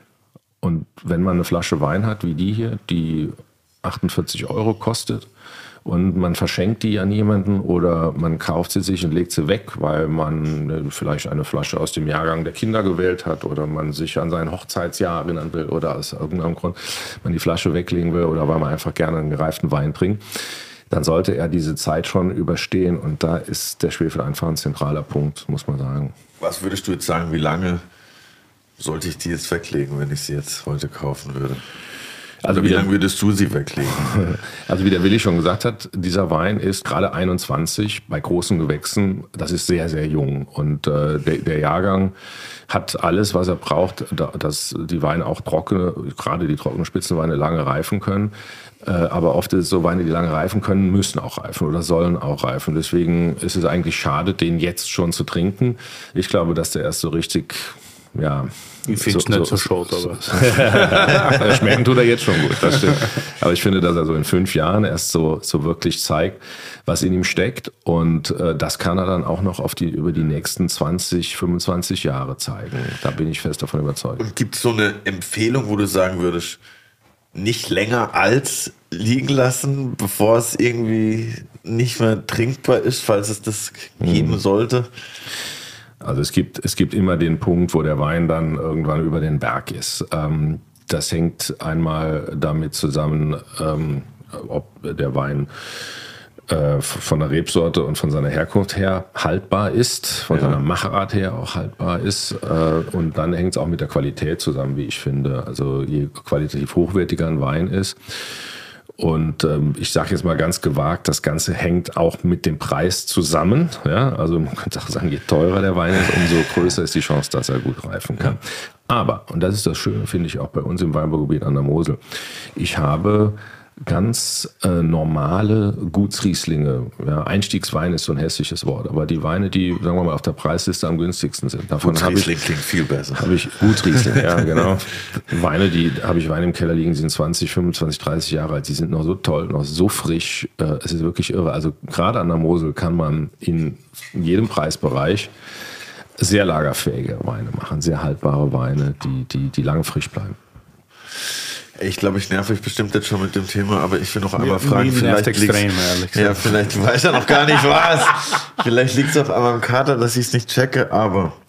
Also du hast ja gesagt, es gibt diese vegetative Vermehrung, die ja. man macht bei den Reben und die generative, Richtig. wäre das von den Kernen. Ne? Ja, genau. Was wäre denn jetzt, wenn ich so ein, was würde denn da für eine Rebe rauskommen, wenn ich so einen Kern jetzt einfach in die Erde werfe? Was für eine Rebsorte? Also selbst wenn die Rieslingrebe mit Pollen einer anderen Rieslingrebe bestäubt wird, äh, ist die Chance sehr, sehr hoch, dass das, was du da hast, alles andere als ein Riesling ist und dass das Ganze anders, dass das ganz anders schmeckt. Okay. Ähm, aber Wein würde, ähm, das würde schon, würden schon Trauben dran wachsen, aus denen man Wein machen kann.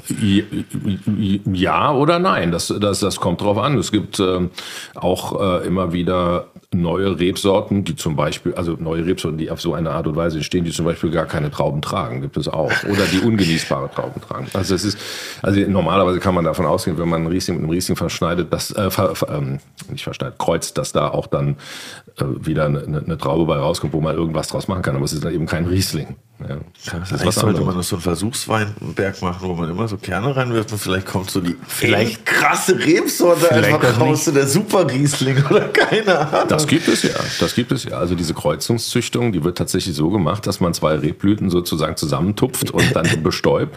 Und dann nimmt man die, äh, die, die, die Trauben, äh, die dabei dann entstehen und pflanzt die Kerne davon äh, aus und dann hat man eben eine neue Rebsorte. So wurde beispielsweise die Rebsorte Müller-Thurgau gezüchtet. Da hat ein Herr Professor Dr. Hermann Müller aus dem Kanton Torgau in der Schweiz, der ist einem Ruf der äh, Fachhochschule oder dem Institut Geisenheim, der Rebenzüchtung in Geisenheim gefolgt und hat sich dort niedergelassen und hat ähm, diese Kreuzungszüchtung betrieben und dabei kam eine Rebsorte raus, die ähm, heute Müller-Thurgau heißt. Manche schreiben dann auch Rivana aufs Etikett und Rivana deswegen, weil man erst davon ausging, dass man da Riesling und Silvaner gekreuzt hat. Zwei urdeutsche Rebsorten. Und, auch äh, nachzuhören in der Folge mit Frank Plasberg. Ja, okay. Stimmt, ja. Ja, ah, ja. ja gut, dann erzähle ich es nur ganz kurz zu Ende. Nein, nein, du alles bist, der, gut, alles du bist gut. der Erste, der es richtig Ja, erzählt. voll. Wenn mal irgendeinen Scheiß erzählt. Das ist mega interessant. uns alles lernt. Mega Das soll was interessant. verlangen. Rivana, ist ja. Weil, weil Riesling und Silvaner, weil man nahm an, dass es Riesling und Silvaner ist, aber der gute äh, äh, Herr Müller aus Torgau hat äh, tatsächlich aus seiner äh, Schweizer Heimat den Gutedel mitgebracht, ähm, den Chasselas, wie er dort auch heißt.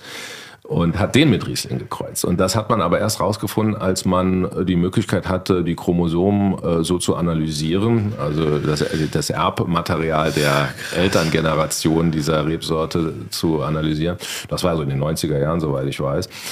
Äh, Und die Chromata äh, Chromatographie hat dann eben ähm, festgestellt oder bewiesen, dass äh, er nicht Riesling mit Silvaner, sondern Riesling mit Gutedel gekreuzt hat. Ähm, nur äh, nennt heute niemand mehr dann die Rebsorte um und das anstatt Rivana Risedel oder so. äh, es heißt dann immer noch Rivana, aber äh, viele schreiben eben auch Müller-Torgau drauf. Aber das ist zum Beispiel eine Rebsorte, die so entstanden ist. Und es gibt viele voll Rebsorten, die so en, entstehen und äh, letzten Endes sind auch diese sogenannten pilzwiderstandsfähigen Rebsorten, also Rebsorten, die, wo man keinen Pflanzenschutz betreiben muss, die eben gegen, ähm, gegen, ähm, ja, gegen, gegen Pilzkrankheiten resistent sind, die sind auch auf diese Art entstanden, dass man eben diese Kreuzungszüchtung betrieben hat. Ja, da hat sich doch doch nochmal gelohnt, dass ich gefragt habe. Super.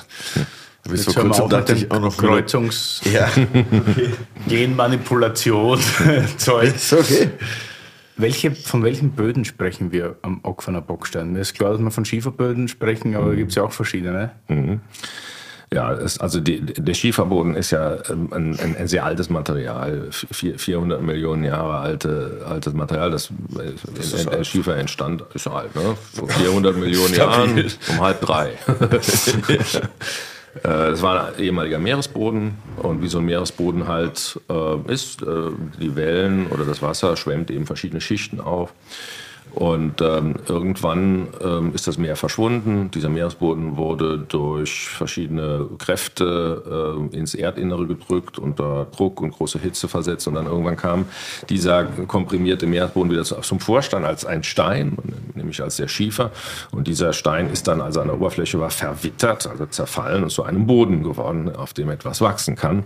Und je nachdem, was da damals in dem Urmeer übereinander geschichtet wurde, an Materialien, an Sanden, an Schlicken und teilweise auch an organischer Masse, also keine Ahnung, Dinosaurier oder sowas ja. oder, oder Plankton oder irgendwas, äh, war- hat man eben unterschiedliche Inhaltsstoffe. Und äh, äh, wenn etwas mehr organische Masse mit dabei war, dann umso blauer und umso weicher ist der Schiefer. Ähm, und äh, wenn jetzt zum Beispiel mehr Sande mit da drin waren, wird er umso härter, umso quarziger, könnte man sagen, also quarzitartiger, äh, kantiger dann auch und nicht mehr so leicht zerfallend ähm, wie der blaue Schiefer. Aber beim blauen Schiefer, manche sind so weich, dann kannst du so einen Stein in die Hand nehmen und zerkrümelst ihn in, zwischen, zwischen den Fingern und du da kannst ihn zwischen den Fingern zerreiben wie Graphit, wie eine Bleistiftspitze. Das, diese, dieser, so weich ist der blaue Schiefer zum Teil. Der, der, der, der graue Schiefer, der ist, der hat meistens auch diese Milch, Milchglas, äh, Milchquarz, ähm, Adern drin, weiße äh, Schichten, die da drin sind und der ist halt eben härter. Ähm, und ähm, dann gibt es auch noch roten Schiefer. Da ist etwas Eisenoxid drin, der hat dann äh, eine, eine rötlich-braune Farbe, äh, hat auch nochmal eine andere Wirkung geschmacklich auf den Wein.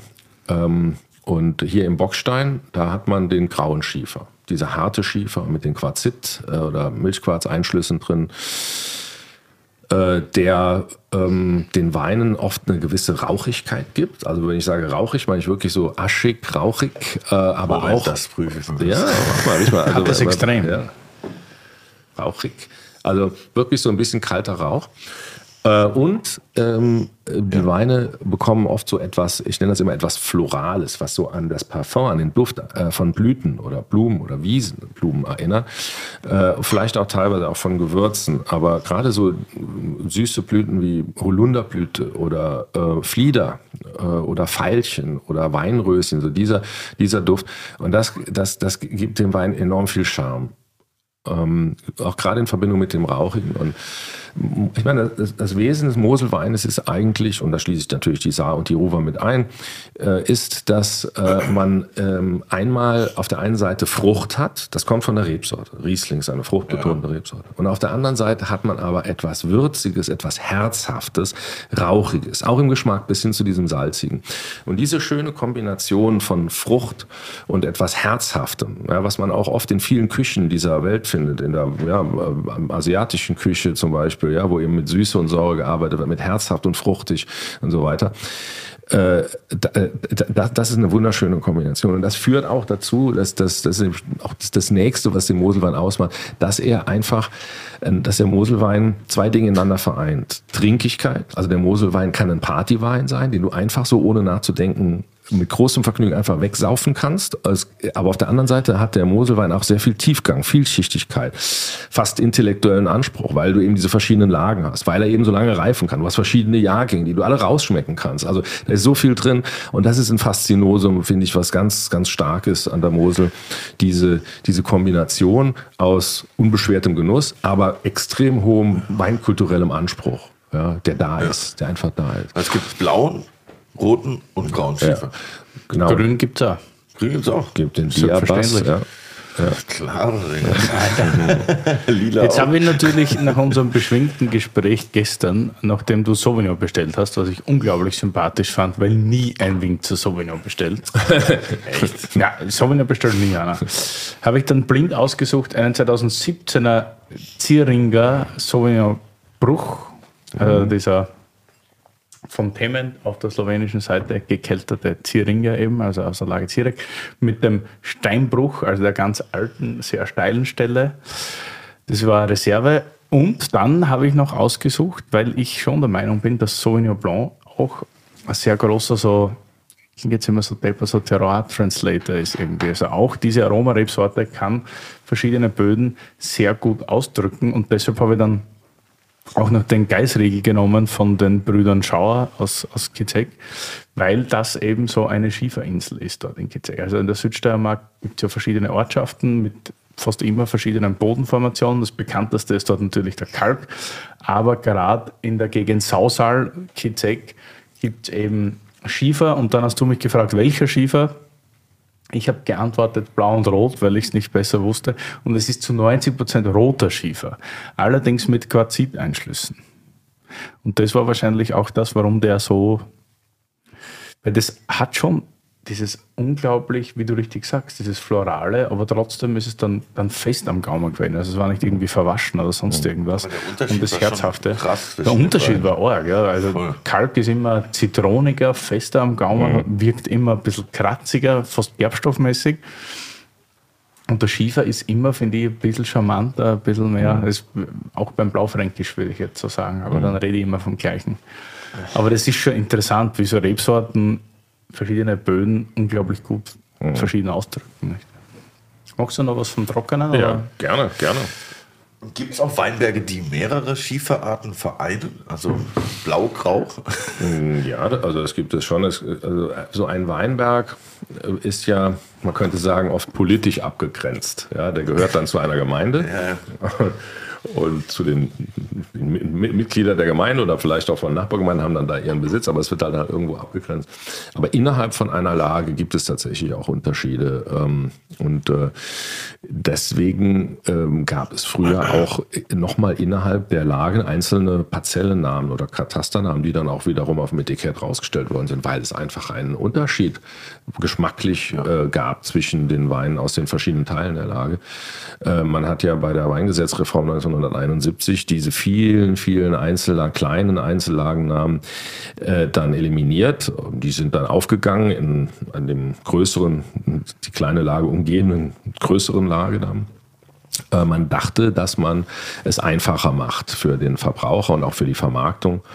Klar, ähm, das ist natürlich einfacher, aber man hat damit auch ein Stück Weinkultur zerstört und auch äh, die, die Herkunfts- Authentizität und Identität hat ja. man verwaschen. Das ist so. Und äh, deswegen gehen heutzutage auch äh, wieder Winzer hin und sagen, ich gebe dem Wein jetzt wieder den Namen äh, von dieser kleinen Parzelle, wo der her ist. Ja, solange das äh, ja, vom Bezeichnungsrecht her erlaubt ist, äh, ist das kein Problem. Und ich finde das auch sehr gut, ähm, wenn jemand das macht äh, weil es einfach eben diese Unterschiede gibt. Also beim Schiefer, das ist wirklich krass. Also wenn man so einen blauen Schiefer hat, also gerade an der Mittelmosel ist vornehmlich blauer Schiefer. Der graue Schiefer den findet man sehr viel an der Terrassenmosel, man findet ihn äh, an der Saar. Äh, an der Saar findet man auch den roten Schiefer. Dann gibt es noch rotliegendes, das ist nochmal was anderes. Mhm. Und rot? Rotliegendes, also oh. rotes, was rumliegt, ja, rot, rot rumliegendes äh, Gestein. Alles klar. Äh, äh, das, sind, das sind solche Formationen, die auch an der Mosel immer wieder, die Mosel hat ja ein sehr starkes Meander, also sehr viele äh, Biegungen und dann taucht immer wieder hier und da mal eine Formation auf, die es woanders auch gibt. Das ist ganz interessant. Und dadurch entstehen diese vielen Lagen. Da die Mosel von Südwesten nach Nordosten fließt und eben diese vielen Biegungen hat, gibt es besonders viele Steilhänge, die nach Süd, Südwest schauen. Also oft ist eine eher südwestlichere Ausrichtung besser als eine reine Südausrichtung, weil man die Abendsonne äh, braucht. Äh, je länger abends die Sonne in den Weinberg reinscheint, umso besser ist es für die Reife und die ähm, Aromenausbildung. Und äh, das ist schon eine, ein, ein besonderer Zufall, was wir da an der Mosel haben. Die Kombination aus sowohl Topografie als auch Geologie, also Boden und ja. Lage. Ja. Ich kann mich noch erinnern, wo wir da diese Moseltour gemacht haben, waren wir auch bei Clemens Busch und der hat auch das, da war das, stand es glaube ich auch auf den Flaschen drauf vom grauen Schiefer, vom blauen Schiefer, da habe ich das ja. zum ersten Mal mhm. Äh, realisiert, dass es verschiedene Schieferarten gibt. Mhm. Ja.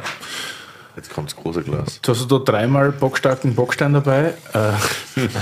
Äh, hey, Willi, wie, wie, ist das, wie ist das bei dir aufgeteilt eigentlich? So Ortsweine, Gutsweine, Lagenweine oder GGs? Hast du mehr in der oberen Kategorie oder? Curly, Wein, das Wörterbuch. Das VDP-Klassifikationsmodell. Gutswein, Ortswein, Lagenwein. Das, was Willi da gerade aufgezählt hat, bezieht sich auf das Klassifikationsmodell des VDP und damit auf eine herkunftsgeprägte Qualitätshierarchie von Lagen. Oha. Gutsweine machen in dieser Hierarchie den Anfang. Sie müssen aus gutseigenen Weinbergen stammen und darauf folgen die Ortsweine. Sie stammen von erstklassigen Weinbergen innerhalb eines bestimmten Ortes, welche mit für die Region typischen Rebsorten angebaut werden. VDP erste Lagen zeichnen sich durch ihren eigenständigen Lagencharakter aus und einen solchen unverwechselbaren Charakter haben auch die hochwertigsten deutschen Weinberge, welche im VDP Klassifikationsmodell als VDP große Lagen gekennzeichnet werden. Diese Lagen werden mit regional streng festgelegten Rebsorten bestückt, die zum jeweiligen Weinberg passen und Weine mit großem Reifepotenzial erzeugen. Die VDP-Philosophie ist, Je enger die Herkunft, desto höher die Qualität. Curly out. Also von den ähm, acht Weinbergslagen, in denen ähm, sich meine Weinberge befinden, äh, von denen sind äh, fünf, ähm, Entschuldigung, sechs äh, große Gewächslagen. Mhm. Das ist einmal an der Mosel äh, das Peaceporter Goldtröpfchen, der Mehringer Leiet und die Leivener Laurentius-Leih. Und jetzt neu dazugekommen ist der Drohner Hofberg, wo wir ein Rotweinprojekt, ein reines Rotweinprojekt auf äh, etwas mehr als einem Hektar starten. Merlot oder was? Nein, nein, kein Merlot, äh, Pinot Noir, Rot, ja. Spätburgunder. Okay. Und ähm, äh, da hat man zum Beispiel auch diesen eher grauen Schiefer, der sich meiner Meinung nach gerade für Rotwein besonders gut eignet äh, weil er eben auch sehr ähm, elegante, geschliffene, duftige, äh, finessenreiche Pinot Noirs hervorbringt. Gibt ja auch schon ein paar äh, dort, nicht? Da gibt's, äh, ja, es gibt einen, einen, einen Kollegen, ähm, einen sehr geschätzten Kollegen, der dort sehr erfolgreich äh, Rotwein anbaut, der, der Daniel Twardowski. Oder beispielsweise Stefan Steinmetz äh, äh, aus, aus Brauneberg, der dort auch erfolgreich Rotwein anbaut. Und äh, diese Kollegen haben gezeigt, dass das da sehr, sehr gut möglich ist. Und ähm, das hat mich fasziniert und ähm, auch bewogen, dann das zu tun. Und ich finde, wenn man an der Mosel Spätburgunder pflanzt, dann sollte man ganz genau darauf achten, wo man das pflanzt. Ich glaube, dass der graue Schiefer sehr, sehr gut geeignet ist dafür, besser als der blaue Schiefer.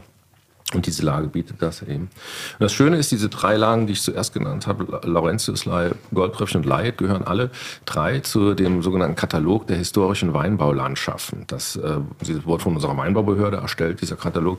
Da sind nur circa 20 Lagen entlang der Mosel drin.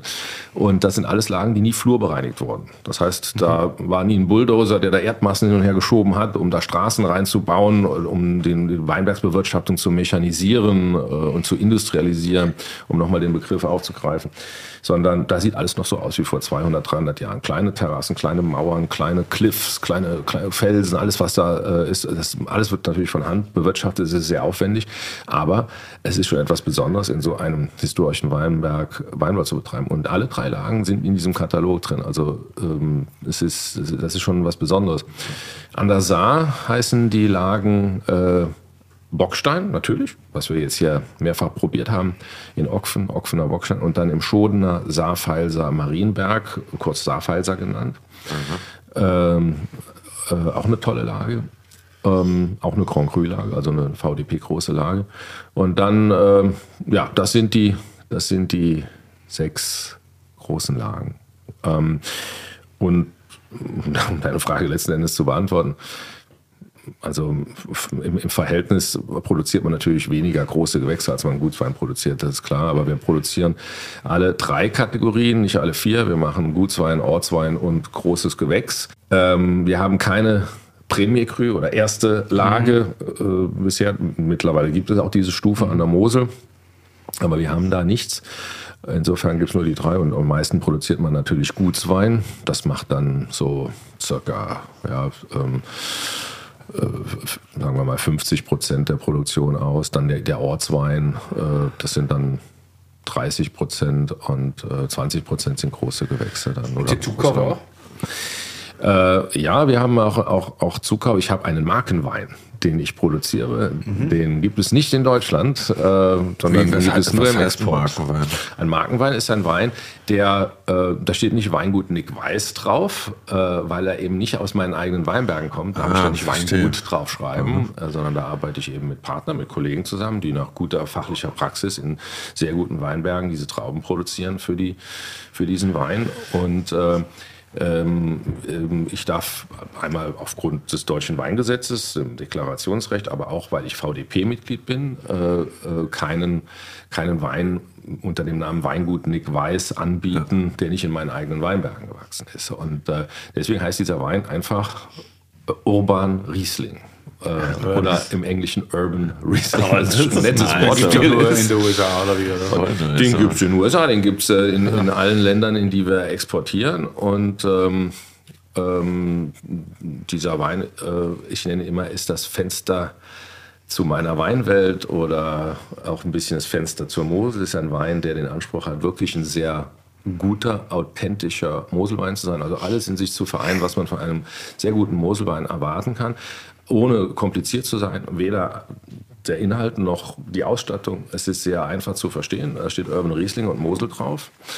Und ähm, der Wein ist qualitativ für diese Preiskategorie. Der kostet ähm, im Regal, zum Beispiel in Amerika, sagen wir mal 12 Dollar, je nach äh, Währungsschwankungen kann das mal ein bisschen mehr, ein bisschen weniger sein.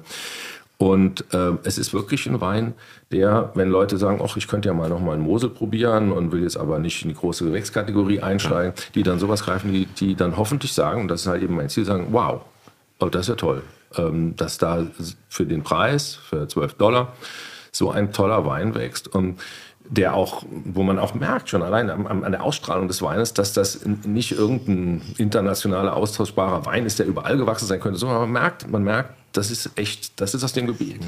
Kann man da auch einfach mal sagen, so hat man jetzt schon oft, dass Leute Markenweine produzieren, die hier am Tisch saßen und viele reden dann immer so rum und jedem ist es irgendwie unangenehm, dass er dann so einen Wein hat, so als Zukauf. Kann man dann einfach sagen, das ist auch ein Wein, der es ermöglicht, dass du diese anderen Steillagen zu dem Preis verkaufen kannst, wie es geht, weil sonst müssten die das Doppelte kosten? Ist das so? Ist das nicht so? Also ich habe öfter mal mit Dirk Niebort geredet, der ja immer irgendwie ins Kreuzfeuer kommt mit, mit seinem Fabelhaft. Und dann sagt er immer, naja, Fabelhaft ist, ist, ist mein Weg aus der Krise, weil da kann ich mir die ganzen anderen Spielereien besser leisten. Also es ist ja, es ist ja nichts verwerflich dran, einen Wein zu haben, der da sagt, okay, der bildet dir ein gewisses wirtschaftliches Fenster, um dir Spielereien oder, ja, oder Qualitätsspielereien im höheren Segment leisten zu können. Nein, das ist überhaupt nicht verwerflich, ganz im Gegenteil. Und ich spreche das auch bei jeder Gelegenheit an. Und zwar deswegen, weil der Wein richtig gut ist. Der ja, ja, ist, ja, das ja, ist richtig gut. Und, und äh, so die Art und Weise, wie wir das machen, ist es sehr, sehr gut.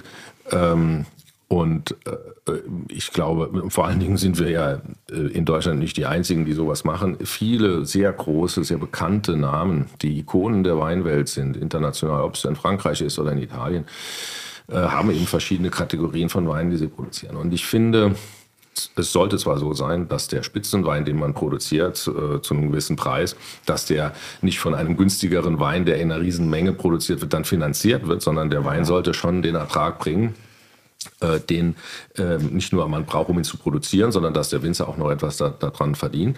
Aber natürlich ähm, ähm ist es, äh, ist es leichter, sagen wir mal, wenn für den Winzer, wenn er dann noch zusätzlich einen, ja, man könnte sagen, einen Brot- und Butterwein hat, den er, ja. mit dem er Geld verdient.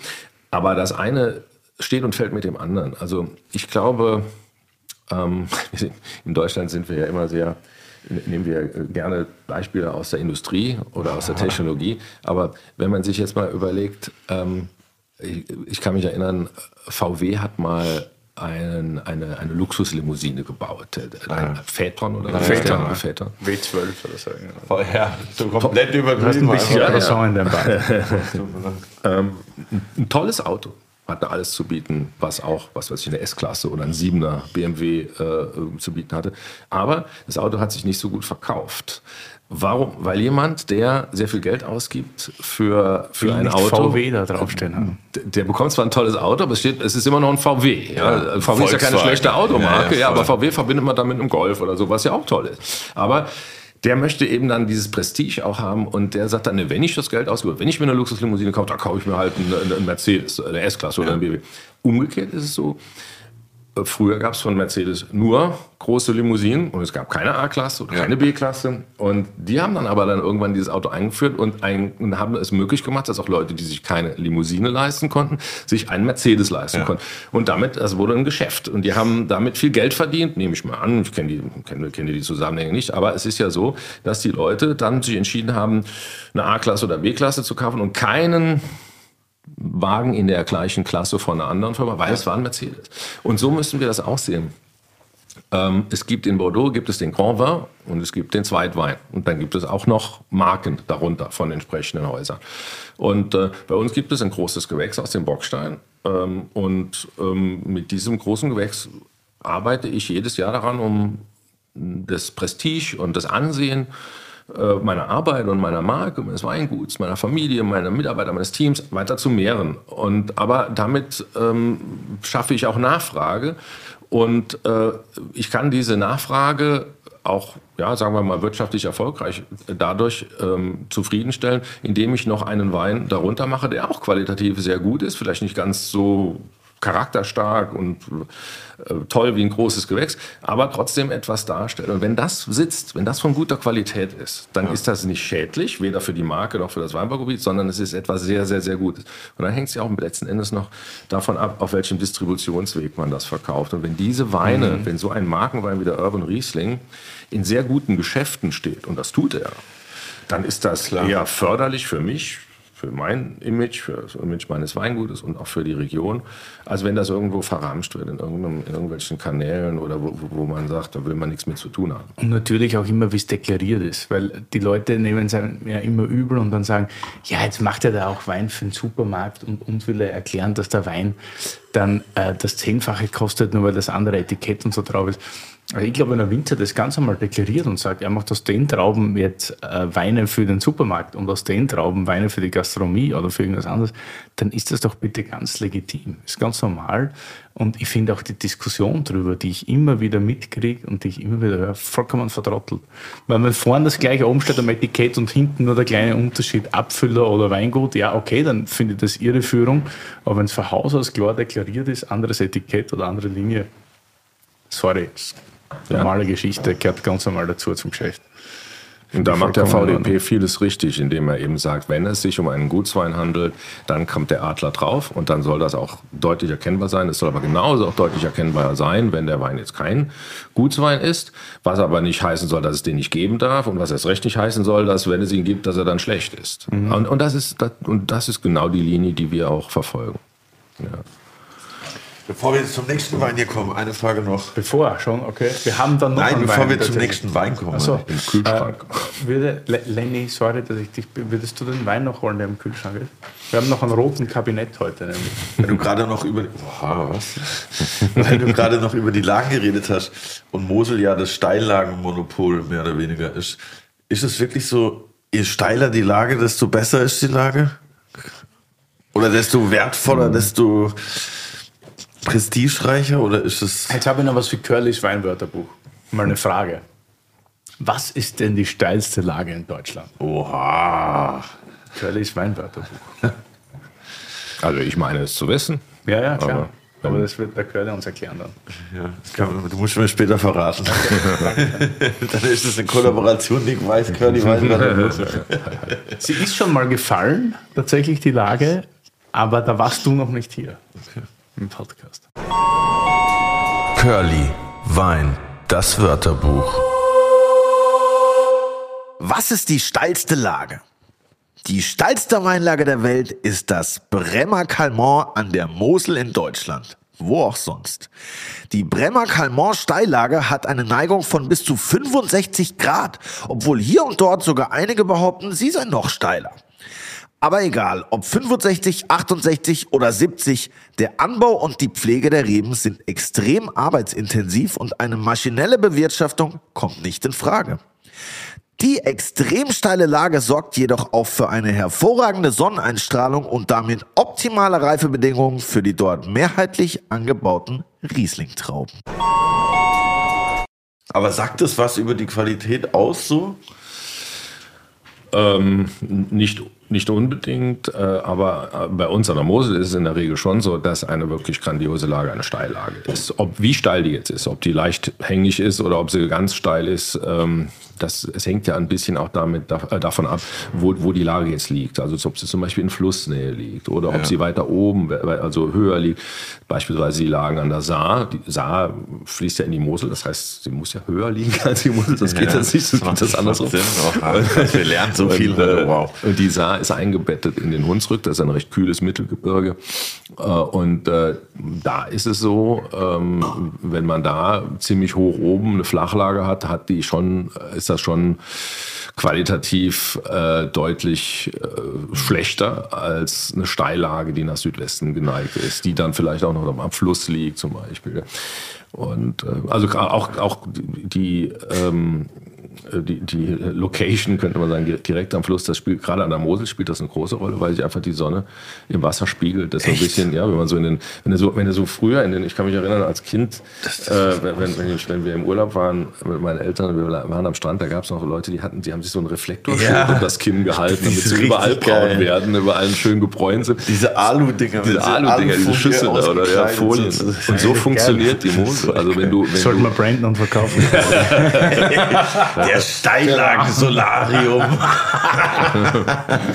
also wenn du einen Fluss hast wie die Mosel oder auch wie der Rhein und du stehst äh, an einem sonnigen Tag in der Steillage, äh, das, äh, hat eine, das hat so eine fast surreale Atmosphäre, äh, weil die Sonne scheint vom Himmel und dann nochmal gespiegelt im Fluss. Ja. Das ist wie zwei Scheinwerfer. Du fühlst dich wie auf so einer hell erleuchteten Bühne mit zwei ganz hellen Spots, die auf dich leuchten und dann das Glitzern des Lichts im Wasser und das ist alles viel, viel heller in diesem Steil Steilhang. Es ist heller, es ist gleißend, es ist wärmer.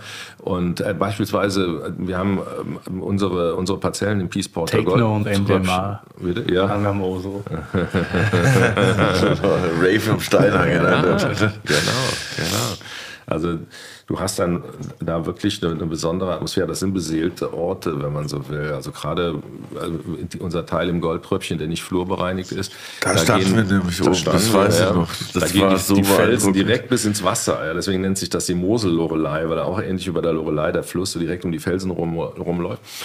Und da kannst du auch an der Stelle am Ufer nicht weiter. Da musst du dann kehrt machen, weil irgendwann die Felsen vor dir sind. Und äh, das es schafft so eine besondere Atmosphäre. Und dann, du kannst im Januar, wenn es dann unter Null ist und du brauchst dann draußen, wenn du bei uns im Weingut auf dem Hof stehst, brauchst du eine Jacke. Da fährst du dahin mit Leuten und steigst aus. Und dann ziehst du aber mal die Jacke aus, weil es dir da zu warm wird. Das ist total irre. Also diese Mikroklimatik in den einzelnen Lagen. Das war doch auch, wo diese Zahnradbahn war, oder? Ist das nicht Ja, dort da ist auch so eine Monorack, wie sich das nennt, eine, eine äh, Einschienenbahn. Und mit der fährt man dann beim Bearbeiten des Weinbergs hoch und runter. Man kann damit Material in den Weinberg schaffen, Weinbergspfähle beispielsweise, ähm, man, oder Kompost, man kann damit dann die Trauben auch raustransportieren äh, und man kann natürlich auch selber sich draufsetzen und damit reifen, da muss man nicht kraxeln. Ja. Macht auch Bock immer wieder. Wir haben noch einen äh, Weißwein jetzt, allerdings jetzt aus der Burgund. Rue Premier Cru La Pucelle von Albert Souni. Noch Genau. nie gesehen, noch nie getrunken. Das merkt man, wie du es vorgestellt hast. Haben es aber, glaube ich, richtig ausgesprochen. Ja, richtig ausgesprochen. Ja, das ist, äh, ist ein, ein Weißwein, ein Chardonnay aus Rouy. Ru- Rouy liegt nicht in diesem, sagen wir mal, ähm, äh, total noblen Teil der Côte d'Or, also äh, weder an der, äh, gerade für Weißweine sehr prestigeträchtigen Côte de Beaune noch an der, an der Côte de Nuit, sondern das hier ist äh, an der Côte Chalonnais, ähm, die, ähm, der, der Ort Rouy. Ähm, ich bin zwar meistens tatsächlich in der Côte de Beaune und Côte de Nuit unterwegs, sehr gerne unterwegs, aber das ist auch eine teure Ecke, was die Weinpreise angeht, aber auch eben eine besondere. Und hier ähm, ist alles noch so ein bisschen wie früher, könnte man sagen. Also die Weine sind noch erschwinglich. Ähm, Geheimtipp sozusagen. und ja, also es wird auch da, auch, auch da wird, passiert immer mehr und es wird auch hier werden, werden die Flächen immer gefragter. Und ähm, dieses Weingut ist im Besitz eines äh, Dänen, der mittlerweile ein guter Freund geworden ist. Der heißt Knut, Knut Kjellerup, äh, der, der aus dem dänischen Weinhandel kommt, da eine gewisse Tradition hat und äh, der sich dann irgendwann entschieden hat, sich ein Weingut in Burgund zu kaufen und das eben aufzubauen und qualitativ nach vorne zu bringen. Und das ist ihm wahrlich gelungen. Dieses Weingut Albert Souni.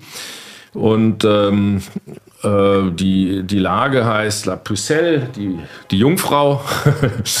ähm, das ist übrigens ein Name, den man auch äh, an, an, an einer anderen Stelle von Burgund kennt. Äh, ja, ähm, und äh, äh, ich finde, äh, dass das ein äh, gerade vom Preis-Leistungs-Verhältnis her ein, ein, ein traumhaft äh, guter Chardonnay ist. Also da muss man auch an einem Mittwochabend nicht äh, im Keller dreimal die Flasche hin und her drehen und überlegen, mache ich ihn jetzt auf oder mache ich ihn nicht auf. Äh, das, der, der, der tut dann nicht weh im Portemonnaie. Also das ist nicht wie wenn man jetzt einen Corton Charlemagne oder so auch macht. Okay, ja, verstehe. Das ist so im positivsten Sinn bäuerlich, bäuerlicher, guter weißer Burgunder. Das machst du auf, ist da, das hat kein überschwängliches Holz, hat null Reduktion, schmeckt nach Chardonnay, hat eine super Würze, die man sehr, so eine Steinigkeit und eine, eine wirklich animierende Säure. Wow, das ist saugeil. Schmeckt mir sehr gut. Das freut mich. Ui. Und ist ja noch ve- vegan-friendly, steht da hinten drauf. Da ist ja alles, alles dabei. Richtig. Für die Berliner Hipster genau das Richtige. Ist Bio auch noch, oder? Ähm, das ist, also der arbeitet schon äh, nach ähm, ökologischen ähm, Richtlinien. Ich weiß jetzt aber nicht, ob er, ob er und wenn ja, welcher ähm, Zertifizierung er angehört. Drauf ist keiner. macht nichts. Wie sie in Amerika immer sagen, let's call it organic. Don't panic, it's organic. Ja, der hat, äh, dieser Winzer da, also dieser Däne, der hat auch ein Buch geschrieben. Oh, wo ist denn Mein kennengelernt oder wie? Oder? Den habe ich kennengelernt. Also es, äh, zunächst mal habe ich ihn kennengelernt, weil er, weil mein, mein Importeur in Dänemark, in Kopenhagen, äh, die Firma Kier und Sommerfeld, haben eine Weinpräsentation, eine ja, Hausmesse gemacht und ähm, dann, habe ich dann am, am Ende äh, die Gelegenheit genutzt und habe mich auch ein bisschen umgeschaut und probiert und dann kam ich zu seinem Tisch und ähm, habe dann probiert und gesagt, wow, die Weine sind ja klasse. Dann habe ich mich mit ihm unterhalten und dann hat er mich gefragt, was ich mache und dann habe ich gesagt, dass ich von der Mosel bin und dann sagt er, ja, er pendelt immer zwischen äh, äh, Dänemark und Burgund und da kommt er immer bei uns vorbei im Grunde genommen. Ja. Es liegt auf der Strecke und er mag Moselwein und äh, ob er mich mal besuchen kann. Und dann kam er dann mit seiner Frau und äh, wir hatten dann eine sehr schöne Zeit bei uns im Weingut und ähm, daraus wurde dann Tradition. Und dann, also ich will nicht sagen, dass er jedes Mal, wenn er hin und her fährt, vorbeikommt, aber er kommt eben sehr, sehr oft vorbei. Und äh, ähm, ich habe ihn auch jetzt schon ein paar Mal in Burgund besucht. Da ist so eine Freundschaft daraus entstanden und ähm, äh, ja, wir, wir tauschen dann tauschen dann ein bisschen hin und her. Ich krieg von ihm Chardonnay oder auch, auch äh, Pinot Noir und er bekommt Riesling. Und, äh, Weil ja. das, was wir dann gestern noch getrunken haben, um noch ein paar, der Name-Dropping ist immer wichtig bei uns im Podcast. Wir hatten dann ja noch, weil Curly das unbedingt wollte, Ja, ich muss noch auf die Bank. den Pierre-Yves Colomare Merceau 19 und dann noch den 17er Claude Lavar von Lafont. Mein erstes La- Lafont. Wirklich? Der mir immer besser schmeckt als. Ich aus dem Pückem besser. Bitte, Herr Wodke, streichen Sie mir jetzt nicht von der Argumentationsliste. Ich fand will den weiterhin super. kaufen. Ich will es weiterhin kaufen. Aber ganz ehrlich, das schmeckt mir persönlich das besser. Das ist viel ehrlicher, das ist strukturiert, glockenklar. Da kommt wieder der Wirtshausbursche. Nein, aber es ist das hin, diese hingetrimmte Reduktion, das weiß ja jeder, das schmeckt man nicht und das viele Holz und das ist ein richtig ehrlicher, geiler weißer Burgunder. Deswegen hat mir in dem Moment, das hast du schön gesagt, hingetrimmte Reduktion mit zu viel Holz. Deswegen, also ich habe auch gestern zu, zu dem ähm, Lafont äh, tendiert, muss ich sagen, ging mir da genau wie dir. Äh, fand ich sehr schön alles eingebunden. Und genau das, das schätze ich eben hier an dem, an dem Albert Sonny, an dem Rouy Premier Cru auch. Ähm, das Holz spielt eben in Burgund eine ganz, ganz wichtige Rolle. Das ist ein Stilmittel, mit dem die da spielen, von einer Wichtigkeit wie bei uns an der Mosel, mehr oder weniger äh, natürliche Restsüße. Ja, ich bin da noch nicht so. Für mich ist diese Reduktion, diese krasse noch was Neueres wie für euch, glaube ich. Deshalb der Nase feiere ich immer. das. Feiere Das ist ja das, warum es jeder macht, weil es in der Nase ja unglaublich sexy ist. Das ist ja letzter Geruch, das Filterlehrer, dieses Holz und dann dieses Schießpulver, Feuerwerk, Silvester, Feeling, so immer, ja, ein Abend mit riesen Erwartungen. Aber am Gaumen zerbröselt es dann ganz oft, ja, und dann bleibt halt oft noch so was Fruchteliges und auch wenn es dann reifer wird, wird es meistens noch besser. Und deshalb tendiere ich halt immer dazu, natürlich spielt sich 80 Prozent unseres, unserer Wahrnehmung in der Nase ab das ganze Retronasale und so weiter. Aber Struktur, Länge, Säure, das ist alles am Gaumen. Und das ist am Ende das, um was es geht, wenn du mich fragst. So. Und das haben ganz viele Weine mit so einer gewollten Reduktion eben nicht. Da hast du das Geile in der Nase, aber am Gaumen ist dann oft kurz, nicht so leibend und so. Also, weil das kannst du halt machen mit einer gewissen Aber es war nice, die beiden nebeneinander. Ja, war haben. cool, Das war voll cool. Dürfen wir uns nicht beschweren, es ging uns gestern Nacht ziemlich gut. Ja, und es gab Leberkäse en masse auf jeden Fall. Oh, feinsten Leberkäse. Unserem Leberkäse. Lieblings, unserem Lieblingsmetzger. Ja. Geil. Jetzt haben wir einen roten, oder? Wie bitte? Damit wir die Folge auch zu Ach Ende so, ja. kriegen und ich auch zufrieden bin, weil keine Folge ohne Rotwein, red. bitte. Für künftige Gäste, keine Folge ohne Rotwein. Wie hast du das gestern genannt? Roter Kabinett. Ja. Jetzt bin ich aber krass gespannt. Super, die Erwartungshaltung ist sehr hoch jetzt. Ja, als Maurice Sandenis von der Domaine de Lombré kennt man vielleicht äh, äh, 2015. Wieso roter Kabinett? Naja, Kabinett ist zwar eine klar definierte, fest im deutschen Weingesetz verankerte Prädikatstufe, aber für mich ist das noch mehr. Es ist auch ein Inbegriff von Trinkigkeit, Saufigkeit, Ja, um es auf die Spitze zu treiben. Es ist ein Lebensgefühl, wird der Fall. Ja. Es ist ein Lebensgefühl. Es ist ein Vibe, verstehst Leibend ist leibend. Ja, es, für mich hat das einfach, also es gibt für mich ähm, also ein, äh, äh, nichts, was mir mehr den Abend verdirbt ähm, und schlechte Laune macht wie ein schlechter Wein. Also du machst einen Wein auf, vielleicht auch noch einer, von dem du sehr viel erwartest, und dann probierst du den. Und dann sitzt meine Frau mir gegenüber, die zuckt dann immer nur mit der linken Schulter. Und dann sage ich so, Daniela, das war deine Bewertung. Ab, die Flasche stellen wir jetzt da in die Küche und dann kommt die in diese Blanc oder irgendwas, keine Ahnung. Ähm, Ja, aber ich weiß, was du meinst. Ich hatte das auch schon. Selbst ich hatte das schon, da wenn du so eine Erwartungshaltung hast und dann so, ah, das Ja. ist irgendwie so nicht so nice. Also, also es ist, äh, es ist so, äh, wenn in dem Moment, wo du sagst, ach, hm, ich trink den Rest morgen und du machst den Korken drauf und stellst ihn zurück in den Kühlschrank, den trinkst du auch morgen nicht mehr. Das ist die beste Flasche ist die, wo äh, du dich dann mit deinem Gegenüber drum klopfst, wer den letzten Ja, Schluck oder wo du einschenkst und du es nicht glauben kannst, dass nichts mehr rauskommt. Ja. Ja, ja, ja, ja. Und, und, und, und, und da- dafür steht für mich einfach Kabinett für Trinkfreude, weil dieses Gefühl, in so eine Flasche Wein gefunden, dieser Wine for the Moment, sage ich immer, oder sagt auch ein, ein, ein Freund von mir, ein Schweizer bekannter Weinjournalist, der sagt, hat immer dieses Wort Wine for the Moment gebraucht. Also, dass, dass der, der, der, ein Wein nicht immer performt, aber der Moment, der jetzt gerade ist und in diesem Moment, wenn dir dann der Wein sehr gut schmeckt, dann ist das der beste Wein der Welt. Und wenn du dann sagst, wow, das ist jetzt gerade so geil, das macht so viel Spaß, das ist der Moment, das ist so, wie wenn du gerade die Frau deines Lebens getroffen hast oder den Mann deines Lebens, du bist, du bist einfach äh, total eingefangen von, von dem Moment Ja. und, und dieser Wein du kannst gar nicht genug davon kriegen. Das macht so einen Spaß, den zu trinken. Auch das ist Kabinett in, in gewisser Weise für mich als Begriff. Deswegen habe ich das gesagt. Ähm, und das hier ist ein Burgunder Rotwein, der natürlich, ja, da gibt es kein Kabinett, nicht von der Bezeichnung her. Aber wenn es ein Kabinett im Burgund gäbe, dann könnte man diesen Wein hier gerne als Kabinett bezeichnen. Es würde treffen. Denn er hat diese Leichtigkeit, er hat dieses Duftige, er hat eine Frucht, er hat trotzdem dazu dieses Herzhafte, er hat äh, diesen Duft, dieses Parfum, diese Finesse. Und er ist in keinster Weise beschwerend. Er ist, wie ich gesagt habe, ein Sportwagen. Ein Man merkst du, dass der viel. Flieder hat in der Nase? Was hat er? Viel Flieder. Flieder, ja. Könnte auf so grauem ein Schiefer Codewort? gewachsen Ist das so ein sein. Codewort für irgendwas? Oder was? Der hat viel Flieder. Also ich kann, wenn du dann mein blind herstellst, würde ich sagen, das ist ein Blaufränkisch. Weil eben diese ganze Hellbeerigkeit, Ja. was Marais Denis ja oft hat, also eher dunkelbeerig ist, finde ich, gerade Lambré.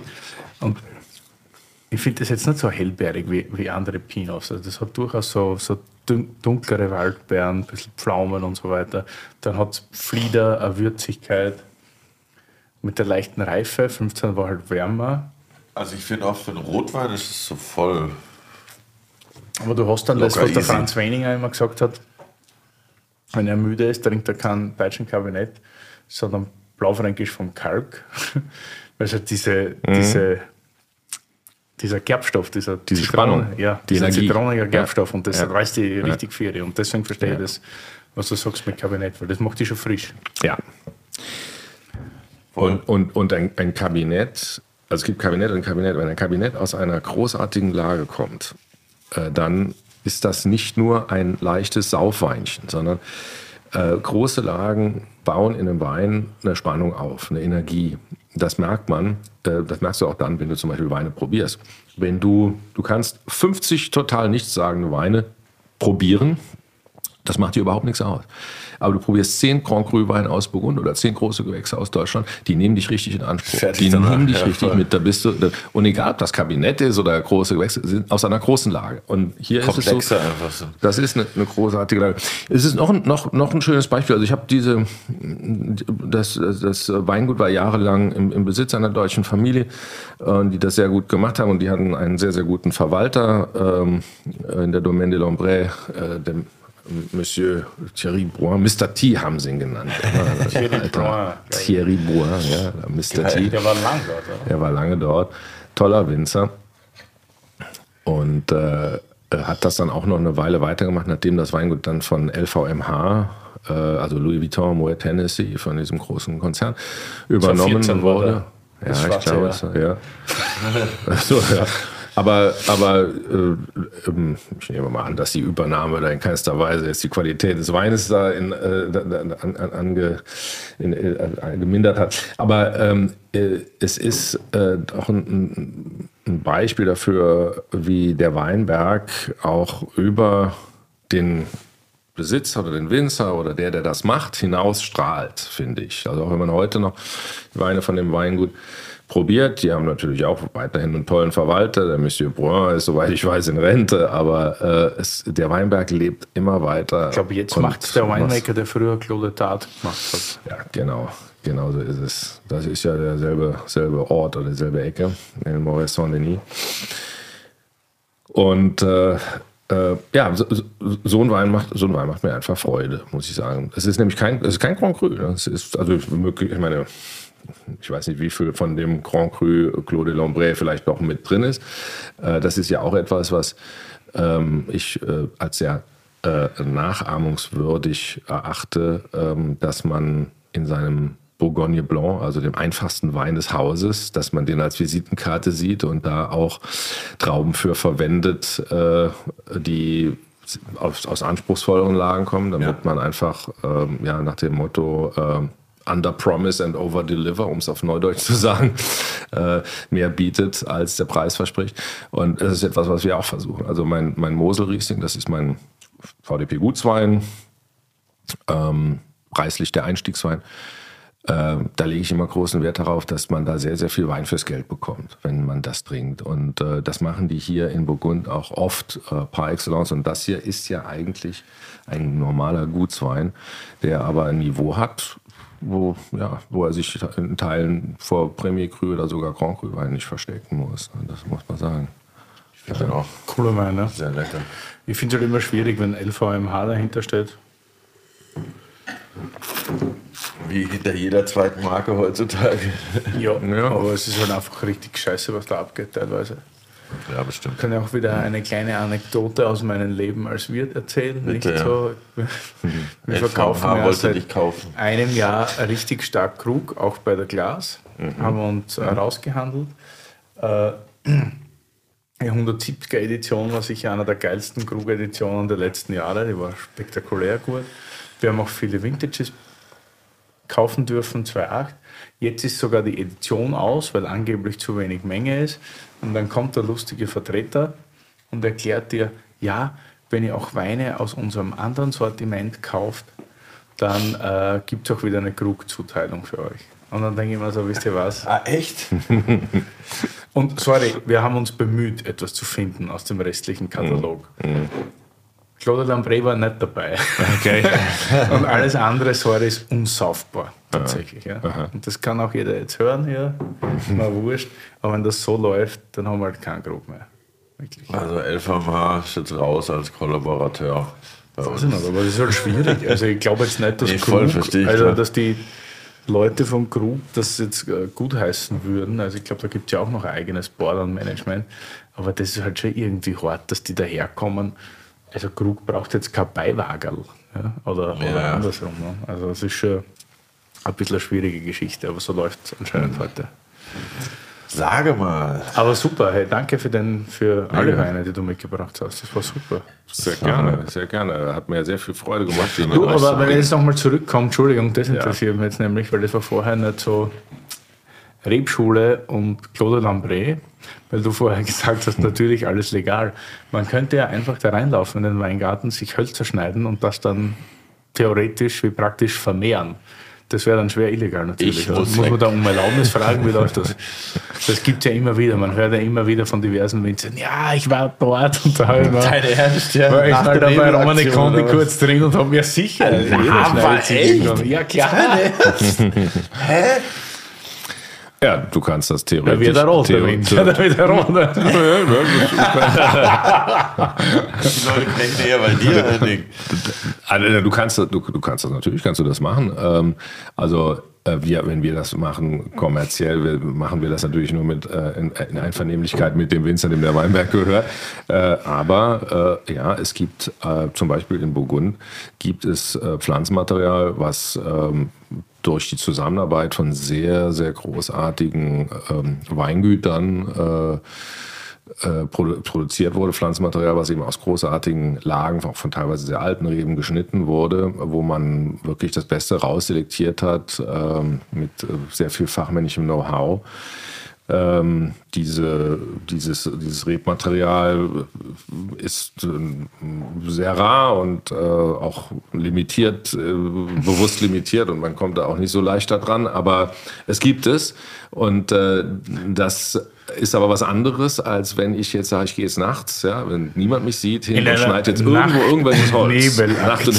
Ja. Das ist dann noch was anderes. Auch hier musst du ja ein Auge dafür haben, sagen wir es mal so. Klar kannst du da einfach reingehen und irgendwie dann was schneiden, wenn du nicht erwischt wirst, aber es ist Diebstahl. Es ist halt so. Ich muss trotzdem los.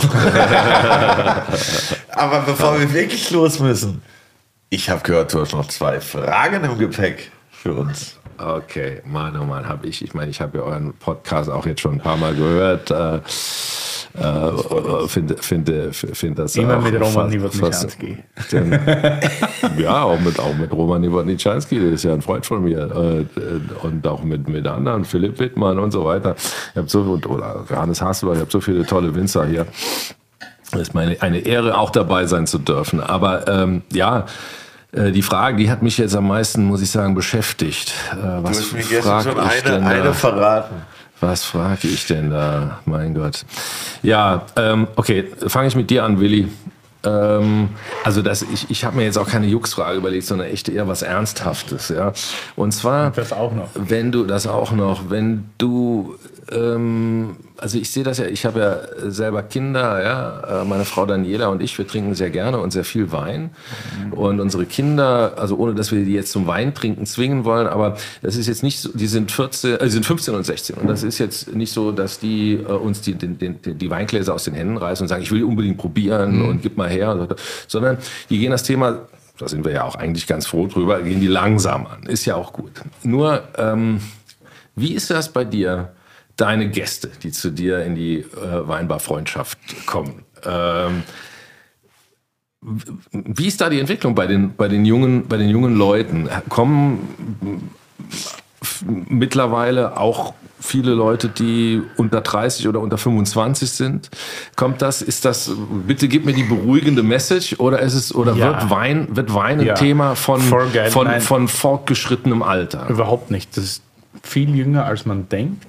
Die Leute, also vor allem Berliner, die Stadt ist ja sowieso ein bisschen, wie soll ich sagen, so ein bisschen nachhaltig, hipster geprägt, dass man immer wieder sagt, okay, man will sich ein bisschen damit auseinandersetzen, was man sich in den Kopf schüttet und womit man sich blau macht, so. Auch wenn vielleicht jetzt der Alkoholfaktor manchmal im Vordergrund steht. Es kommen viele junge Leute, die nicht Aperol Spritz bestellen, über was ich ja froh bin, und kein Prosecco, sondern die sich wirklich damit auseinandersetzen. Man hat ein Getränk, womit man sich ein bisschen unterhalten kann. Vielleicht wirkt es auch bei Dates, dass man ein bisschen intellektueller wirkt. Wenn man vor Teruana die Letten gehört hat. Das sowieso. Und na, ich finde, das Thema ist jünger, als, als man oft glaubt in der Stadt. Und ich hatte jetzt vor kurzem, die haben sich dann auch als Fanboys irgendwie geoutet. Shoutout an die Schweiz. Grüße Für, raus. wirklich, oder, oder jetzt auch gestern waren wieder so lustige Köpenicker da. Das sind oft so Jungs, die sind so zwischen 20 und 25, kommen rein mit Kapuzenpulli und du denkst dir so, okay, schick die jetzt gleich wieder weg, weil das wird sowieso nichts. Und die knallen sich an die Bar und haben genau den Scheißwein bestellt. Laber, echt? Wirklich, die haben, die haben sie an Lombre reingeschüttet. Um 19 Uhr war die Schüttier noch was rein. Ja, und dann sagen die, die waren Schweizer zwischen Basel und Bern, haben die gesagt, kommen die her. Und ich dachte, ich muss die wegschicken. du, Also wie eine kleine, so eine Knickerbockerbande saßen die da irgendwie. Ja, aber ich hatte das Und dann auch. bestellen die eine Flasche für 400er. Dann sagen die, nee du, der ist jetzt total verschlossen und wir haben jetzt gleich noch einen Tisch da drüben beim Duck im 893. Und ich denke mir so, okay, geil, wow, die Jungs hauen ja rein. Was wollt ihr jetzt? Ja, dann wollen wir irgendwas Offeneres. Dann haben sich Shelly und ich kurz beraten, was gibt's da denen? Dann haben wir von Friedrich Keller den Schlossberg hergegeben, den Pinot. Der war super da haben die gesagt, sie gehen jetzt schnell essen ins 893 und dann kommen die wieder und trinken danach den, den, den Lombre aus. Dann kamen die wieder, dann haben die noch zwei Flaschen bestellt. Dann war zufällig noch Friedrich Keller nach dem Feierabend bei uns. Nicht? Dann sage ich, hey, hat euch der Pinot vorher geschmeckt? Ja, sage ich, da drüben sitzt der Friedrich. Und dann waren alle wieder so am Saufen und lustig. Und das ist schon, also die jungen Leute kriegst du schon damit. bin Das ist letztens auch da machen wir auch Arbeit dafür hier mit Tiroler Letten. Da Ja. gibt es viele Junge, die dazuhören und denen das gefällt. Und ja, weiter so kann ich nur sagen. Ich bin auch letztes Und Mal auch mir bei uns in der Freundschaft. Ich glaube, die. Schwellenangst ist schon, schon kleiner. Dadurch, dass es halt so Bars gibt, wo du sagst, du musst ja jetzt nicht, gestern wurden ja wieder die Sterne vergeben.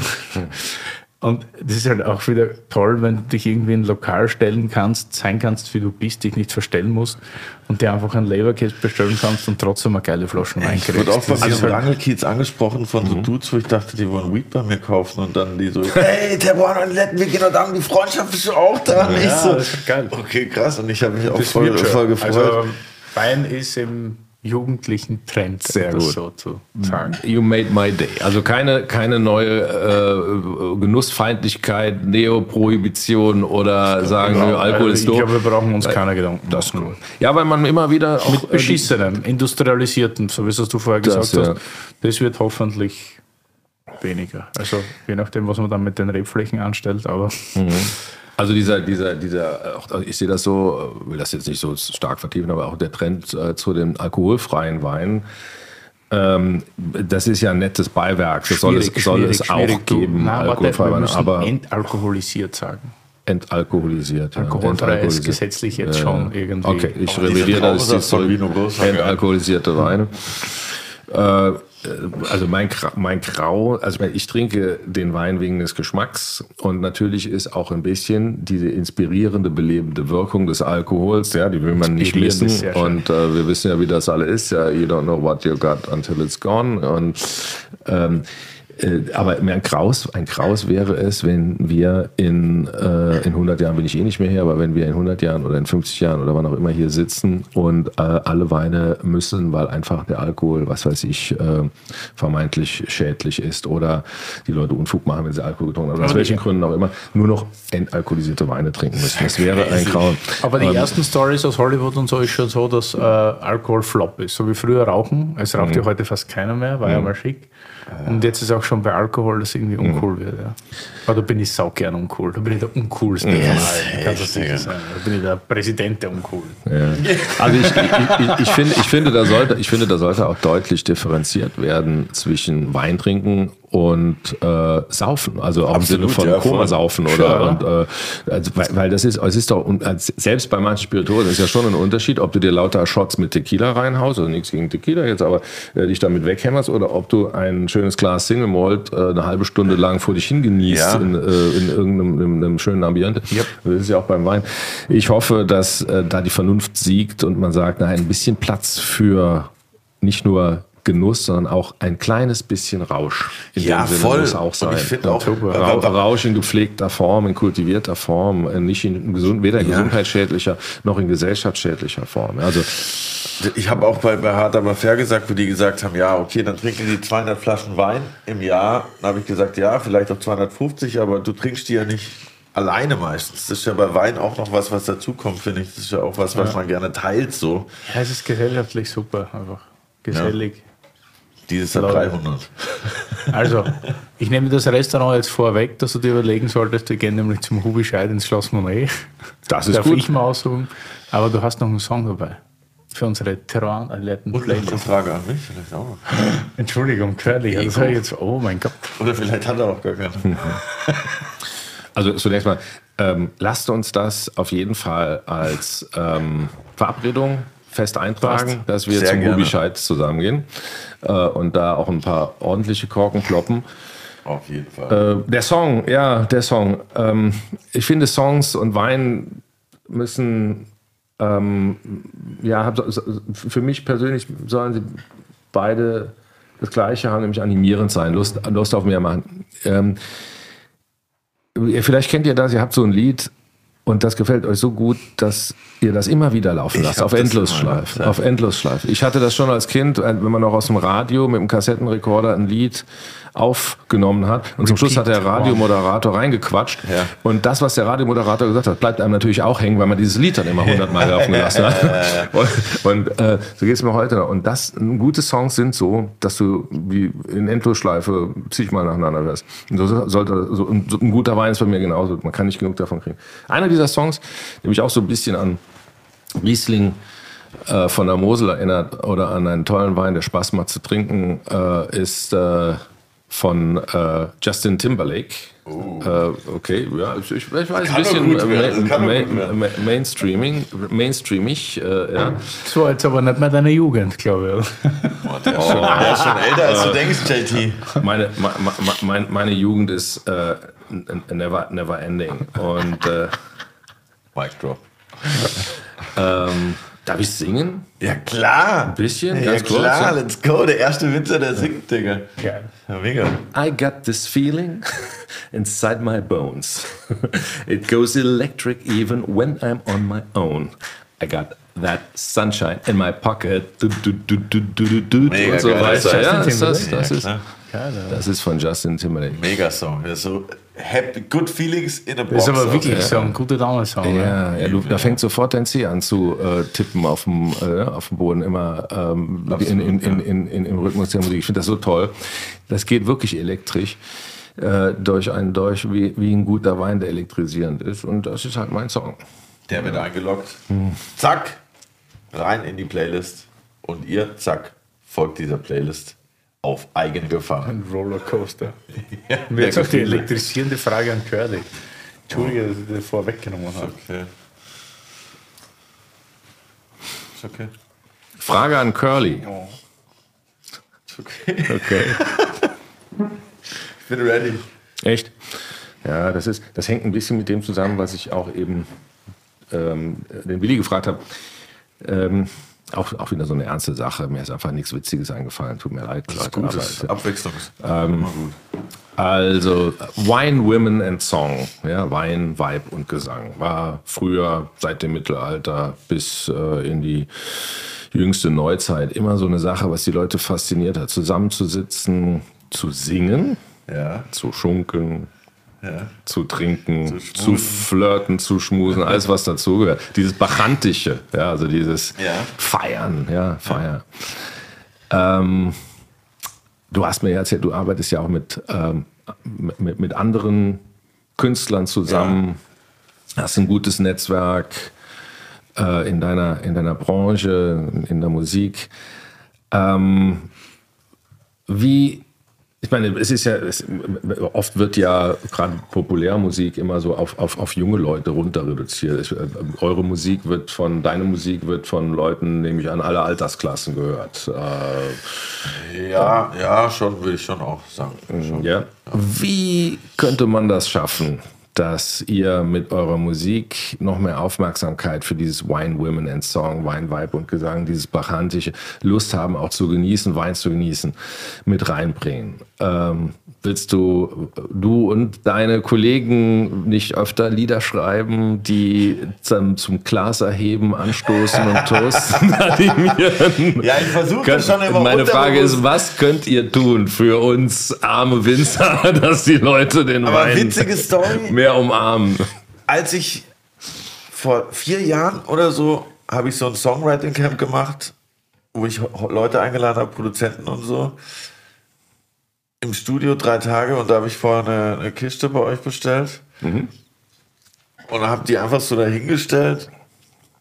Und da hat man, da hat man schon so gemerkt, irgendwie, das hat irgendwie was mit den Leuten gemacht, einfach, dass jetzt sowas da war, so Wein, was die nicht immer so trinken. Und zwar war immer so, boah, ja, geil, boah, gib mir auch mal was. Und es hat schon die Stimmung gelockert und ich glaube, es ist, glaube ich, eher sowas Unterbewusstes, was in der Musik oder in Songs mitschwingt, was Leute zu diesem Vibe animiert, wie wenn man jetzt sagt, Also es reduziert sich ja, da würde ich sagen, Wine, Women and Song oder Wein, Vibe und Gesang natürlich nicht nur auf äh, das weibliche Geschlecht, sondern Nee, nee, auf klar. alle Menschen, klar. Klar. Äh, das, nicht, dass das jetzt von meiner Seite aus falsch rüberkommt, aber ja, also diese, das, dieses, dieses auch äh, zu, zum, zum Feiern, zum Leben feiern. An die Genau. Feiern ist ja nicht nur saufen und laute Musik hören, sondern nee, ist ja ein Lebensgefühl, so was, was man da irgendwie verbreitet. Feiern ist Freude haben und zwar gemeinsam Freude haben. Es gibt ja, es gibt nichts Sozialeres, als zusammen zu essen, zusammen zu trinken und zusammen zu feiern und zusammen Musik zu machen.